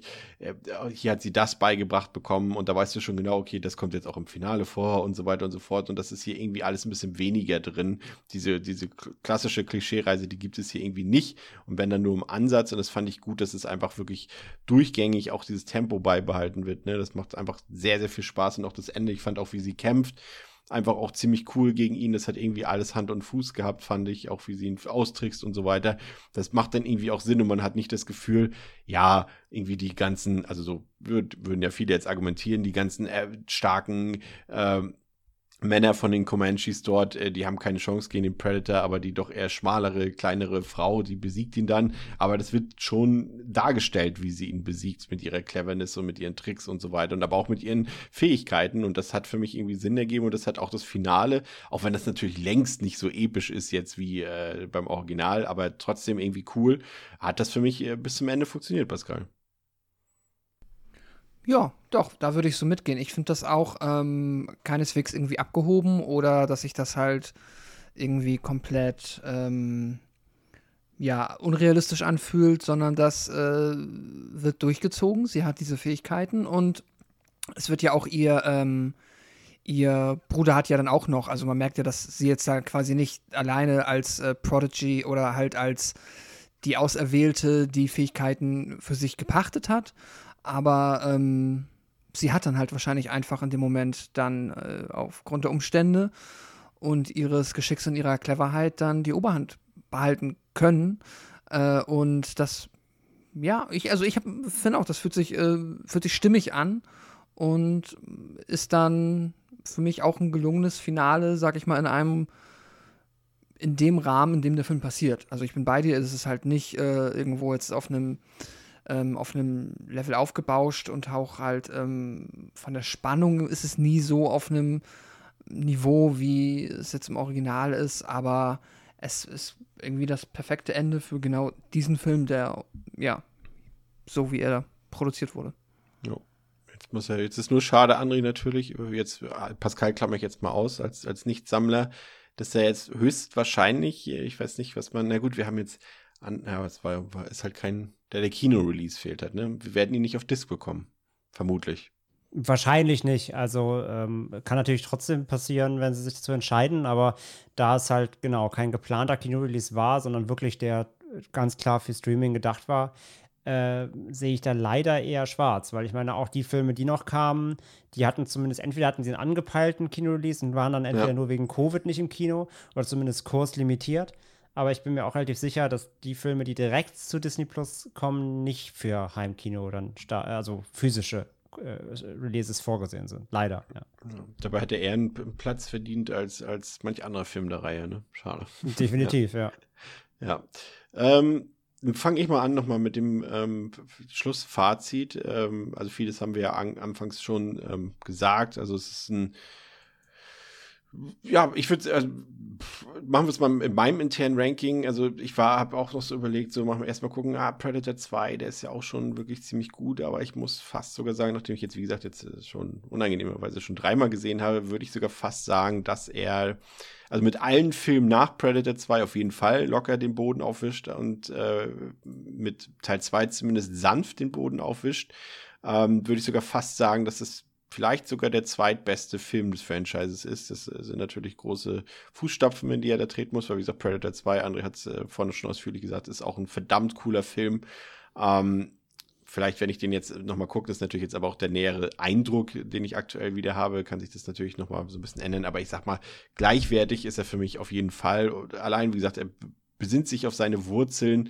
Ähm, dieses klassische äh, Predator-Gefühl bringt er durchaus mit, hat spannende temporeiche, kurzweilige Action-Momente, hat ein paar Horror-Momente mit drin, ist, wie gesagt, erzählerisch, eben so wie man es auch vom 80er-Jahre-Kino gewohnt ist, sehr, sehr geradlinig, auf, kommt auf den Punkt. Ähm, dann haben wir natürlich, wie gesagt, die sympathische Heldin, die hier von einer tollen Hauptdarstellerin gespielt wird, äh, die irgendwie sofort, und das mag ich immer so, wenn du eine, irgendwie einen Schauspieler oder eine Schauspielerin siehst und irgendwie gefühlt sie, sie oder er ist eine Sekunde im Film zu sehen, du weißt genau, okay, ich, die, die Figur oder die Schauspieler bekommen meine Sympathien und das ist hier bei Amber mit Thunder auch wieder. Also bitte unbedingt äh, mehr besetzen, auf jeden Fall sie garantiert auch, wenn die Leute, wenn noch mehr Leute den Film gesehen haben, wird das passieren und ähm, das passt. Das Setting ist interessant. Wie gesagt, die ganze Umwelt, das Szenario von, von Prey gefällt mir, ist originell, ist spannend, bietet viele Möglichkeiten, die der Film eben auch ausnutzt. Sei es von seinen Lokalitäten her, sei es äh, von seinem Einsatz der Technik, von den Waffen, von den Werkzeugen her. Das äh, macht der Film smart, das funktioniert gut, ist auf jeden Fall ein Qualitätsmerkmal des Films und äh, macht das alles auch mit Respekt gegenüber dem Original. Also, wie gesagt, André hat natürlich jetzt hier ein Beispiel genannt, wo ein bisschen was in der Lore schiefgegangen ist, aber ich finde, wie gesagt, der Film versaut da nichts in keiner Weise, was irgendwie aufgebaut wurde durch das Franchise. Und das ist ja auch jetzt nicht gerade besonders vielen Filmen gelungen, die da irgendwelche Prequels oder Sequels in den letzten Jahren waren. Ähm, wie gesagt, ich finde das Thema, so das Thema Sexismus, was aufgeworfen wurde, das hätte man, ja, das ist so ein bisschen halbherzig drin. Also es kommt auf jeden Fall zur Geltung und sagt uns auch, ja, das ist nicht ein aktuelles Thema. Das gab es auch schon vor 200, 300 Jahren, auch wahrscheinlich vor 3000, 4000 Jahren. Ähm, aber es wird jetzt auch nicht durchdeklariert, also es bleibt schon so ein, irgendwie so ein Randthema. Ähm, ansonsten, wie gesagt, wir haben es gesagt, optisch gibt es so ein paar Sachen, die man bemängeln kann. Wie gesagt, das ist jetzt nicht unbedingt ein Film, der groß Kino-Blockbuster schreit. Der passt schon zu Disney Plus. Also ich glaube auch, dass ihr da, wenn ihr den jetzt im Streaming seht, äh, werdet, werden jetzt die wenigsten, wenigsten das Gefühl haben, zu sagen, krass, den muss, hätte ich jetzt unbedingt im Kino sehen müssen. Ich glaube, das dürfte eher weniger aufkommen. Dafür ist der Film einfach auch zu steril, zu glatt gebügelt, zu clean an einigen Stellen. Und wie gesagt, die paar CGI-Bären und, und Tiere, die da durch die Gegend flitzen. Aber ansonsten, wie gesagt, die Brutalität ist da, die Gorehounds werden zufrieden sein. Ähm, weiß ich nicht, kann ich nicht mehr großartig was zu sagen. Tolle Heldin, hohes Tempo, brutal, tolles Setting. Ich gebe dem 4 von 5, bin sehr positiv überrascht. Ich glaube auch, der hat einen hohen Wiederschauwert. Also, den, wie gesagt, ich habe ihn jetzt in, innerhalb von drei Tagen dreimal gesehen. Ähm, den, das ist ein Film, den kann man einfach in Player, ne, in Player nicht werfen, in den, in, in den, äh, wie sagt man, André? Nicht in den Player werfen, sondern. In den Fernseher. In den, einfach hier anklicken, Streaming, Play, so fertig, egal. Kann man immer wieder machen. Äh, äh, das funktioniert, glaube ich. Der nutzt sich erstmal nicht so schnell ab. Deswegen 4 von 5. Echt eine positive Überraschung, muss ja auch mal sein. So, Pascal hat von mir geredet. André, dein Fazit nochmal vielleicht, falls du nochmal ergänzen möchtest. ich mache es einfach heute ganz kurz. Ich sage einfach, wenn es streamt, müssen wir, äh, wenn, wenn, es, wenn es streamt, müssen wir es gucken. Oh, von daher. Mm. Ähm, nice, sehr gut. Von daher, ich habe schon, nein, also ich kann mich nur anschließen. Gelu gelungener Film, überraschend gelungener Film. Ähm, hätte, glaube ich, niemand gerechnet, dass wir 2022 das für mich wieder für mich drittbesten Film der Reihe bekommen, aber wirklich knapp hinter zwei, ähm, der wirklich großen Spaß macht, der das Franchise zurückbringt, der verstanden hat, wo, wo das herkommt, wo die Stärken lagen ähm, Trachtenberg hat eine gute Regiearbeit hier abgeliefert. Ähm, Ausstattung stimmt, wie gesagt, alles. Härte stimmt. Macht Spaß. Ähm, ja, gucken. Gucken. Einziger, genau, einziger, eigentlich hat auch einen Kritikpunkt. Einen kleinen, ähm, der Score ist nicht so, so geil, wie er sein könnte. Ich fand ihn ganz gut. Ähm, aber selbst andere Teile der Reihe haben zumindest immer wieder mal das Originalthema des ersten ist halt einfach großartig, ne? Weil es halt gerade und gerade das hat ja das Original-Theme aus dem ersten hat ja diese Trommeln auch, ne? Diese, das passt ja auch zu diesem ja. Dschungel und das hätte hier so gut gepasst. Und selbst The Predator und selbst Predators haben das Thema aufgegriffen und halt in einem Remix so ein bisschen verändert. Wenn es nur für eine Szene gewesen wäre. Es war nicht einmal leider drin im Prey. Ich nee. weiß nicht, ob sie da die Lizenz nicht bekommen haben oder whatever. Ähm, das, das, ist, also müssen sie ja eigentlich, wenn sie mit dem, ne, mit dem Predator-Franchise äh, arbeiten. Und das war schade. Das hat, das hat, das, weil das hat, das hat so gut gepasst, auch gerade in dieses Setting hier. da hätte ich mir gern so eine Rep Rep Reprise oder wie man das ne, nennt, so eine, so eine, ja, Ja, so ein Remix meinst, ja. des, des Themes gewünscht. Das war ein bisschen schade, weil ich fand den Score, der war okay, aber ging ein bisschen unter. Ähm, der hat mich nicht so, so irgendwie, so, der, hat mich, der hat mich nicht in die Atmosphäre reingezogen, wie es so ein Predator-Score meiner Meinung nach sollte. Von daher, leider, kleine, auch eine kleine verpasste Chance, aber wie gesagt, das noch als kleiner Kritikpunkt. Aber sonst bin ich zufrieden. Ähm, wie gesagt, dreieinhalb von fünf, äh, alles cool, gucken. Lustigerweise, übrigens, was mir noch gerade auffällt, ähm, und das ist ein interessanter Punkt wiederum, bei all dem CGI, die der benutzt, bei den Kulissen ist kein CGI benutzt worden. Da bei, weiß ich es bei immer den, nicht. Also zumindest bei den meisten Landschafts, also es wurde halt im Wald gedreht und das, das wirkte alles, die Flora, Fauna und so weiter, das wirkte eigentlich alles Das ziemlich echt. auch meiste ist, glaube ich, on-site, ja. ja, und, und da, da Vielleicht siehst ist du auch wieder, das wirkt dann auch wieder. und da, aber ja. Ja. Bei Kulisse muss man sich halt oft, also da ist es noch am ehesten, wo ich auch mal sagen würde, I don't know, weil man da kann man sich leichter täuschen tatsächlich. Das ist ja schon wirklich sehr fortgeschritten. Jetzt, Also ich, glaub, habe gerade Bullet. Train gesehen und da ist fast jeder Background CG, also das sieht man auch. Hier, also wenn, wird man vielleicht mal nachgeholfen. Ich kann mir vorstellen, bei dieser Wald, diesem Wald, gerodeten Wald-Setting, könnte ich mir vorstellen, dass da vielleicht Hintergründe mit Nebel und sowas dann was nachgeholfen wurde. Aber so, es gibt, also es gibt genug, also die ganzen Waldszenen, wo die Kämpfe stattfinden, glaube ich, das ist schon alles on-site, definitiv, ja. Das sieht schon, zumindest danach aus, weiß ich nicht. Nachher kommt irgendwann doch ein Making-of und dann haben sie den ganzen Film im Greenscreen gedreht, ich weiß es nicht, aber sieht schon, das meiste sieht schon sehr on-site aus, ja. Pascal, dein Fazit nochmal gerne. Ja, ich äh, mache es einfach noch kürzer als andere. Ich, ähm, ja, bin sehr happy mit dem äh, Film, hatte eine gute Zeit. Bin auch bei dir, Chris, würde auch sagen, das ist auf jeden Fall ein Film, den man äh, öfter gucken kann, den ich auch noch mit ziemlicher Sicherheit öfter gucken werde, weil der halt wirklich einfach so schön kurz, stringent äh, runtergeht. Da ist halt wenig dran, woran man sich irgendwie aufhängen kann. Das ist halt dann vielleicht nicht alles Gold von vorne bis hinten, aber das Allermeiste ist immer gut, macht Spaß und äh, ja, als Predator-Film in einem Franchise, äh, das wenig wirklich gute Filme, an denen man wenig auszusetzen hat, hervorgebracht hat, ist es schön, dass es den jetzt gibt. Und ich, ähm, ja, ob der Kritik, die äh, haben wir, glaube ich, ausreichend benannt, die Punkte, die uns weniger gut gefallen haben. Das mit dem CGI ist halt natürlich ab einem gewissen Punkt schade, aber wahrscheinlich auch nichts, was man anders jetzt erstmal hinbekommt. Aber vielleicht ist das ja auch, ein, also in diesem Franchise dann auch so mit dem Budget äh, ja hinbekommt. Aber vielleicht ist das ja, wenn der jetzt dann auch äh, nicht nur den kritischen Erfolg hat, sondern auch den beim Publikum gut ankommt und auf Disney Plus gut performt, irgendwelche KPIs dort äh, ja, erfüllt, vielleicht äh, bekommen wir dann ja auch nochmal einen höher budgetierten nächsten Teil. Würde mich sehr freuen, ja. Aber ich habe immer noch die äh, dreieinhalb Sterne, wie am Anfang schon erwähnt. Und genau. Wäre auch mal interessant gewesen, wenn sich das während des Gesprächs geändert hätte. Ja, also es, ist, es, hätte es sein können. Ich bin, ich, es ist mittlerweile recht spät zur Aufnahmezeit. Ich merke, dass mein Kopf langsam runterfährt. Easy. Aber Kommen wir einfach zum Schluss dann auch. Ähm, dann seid ihr entlassen. Ähm, genau, guckt euch den Film also ähm, ab heute auf Disney Plus gerne an. Äh, wir hören uns in der nächsten Woche wieder, in der nächsten, jetzt bei mir auch schon los, in der nächsten Woche wieder. Dann reden wir über einen, na, Klassiker wäre vielleicht ein bisschen zu viel gesagt, Kultfilm wäre auch zu viel gesagt, aber ähm, sag mal, in unserer Altersklasse in den 90ern war das schon ein Film, den man ziemlich oft geguckt hat, glaube ich, äh, 1996, The Craft, auch bekannt als Der Hexenclub. Und äh, über den Film und über dessen Remake, welches vor zwei Jahren rauskam, werden wir in der nächsten Woche reden und da wird uns die gute Theresa wieder besuchen. Also freut euch drauf. Danke fürs Zuhören heute. Ähm, bis zum nächsten Mal bei Devils and Demons mit Pascal, mit André und mit mir, Chris, und mit dem Mopedfahrer, der hier gerade vorbeifährt. Ciao.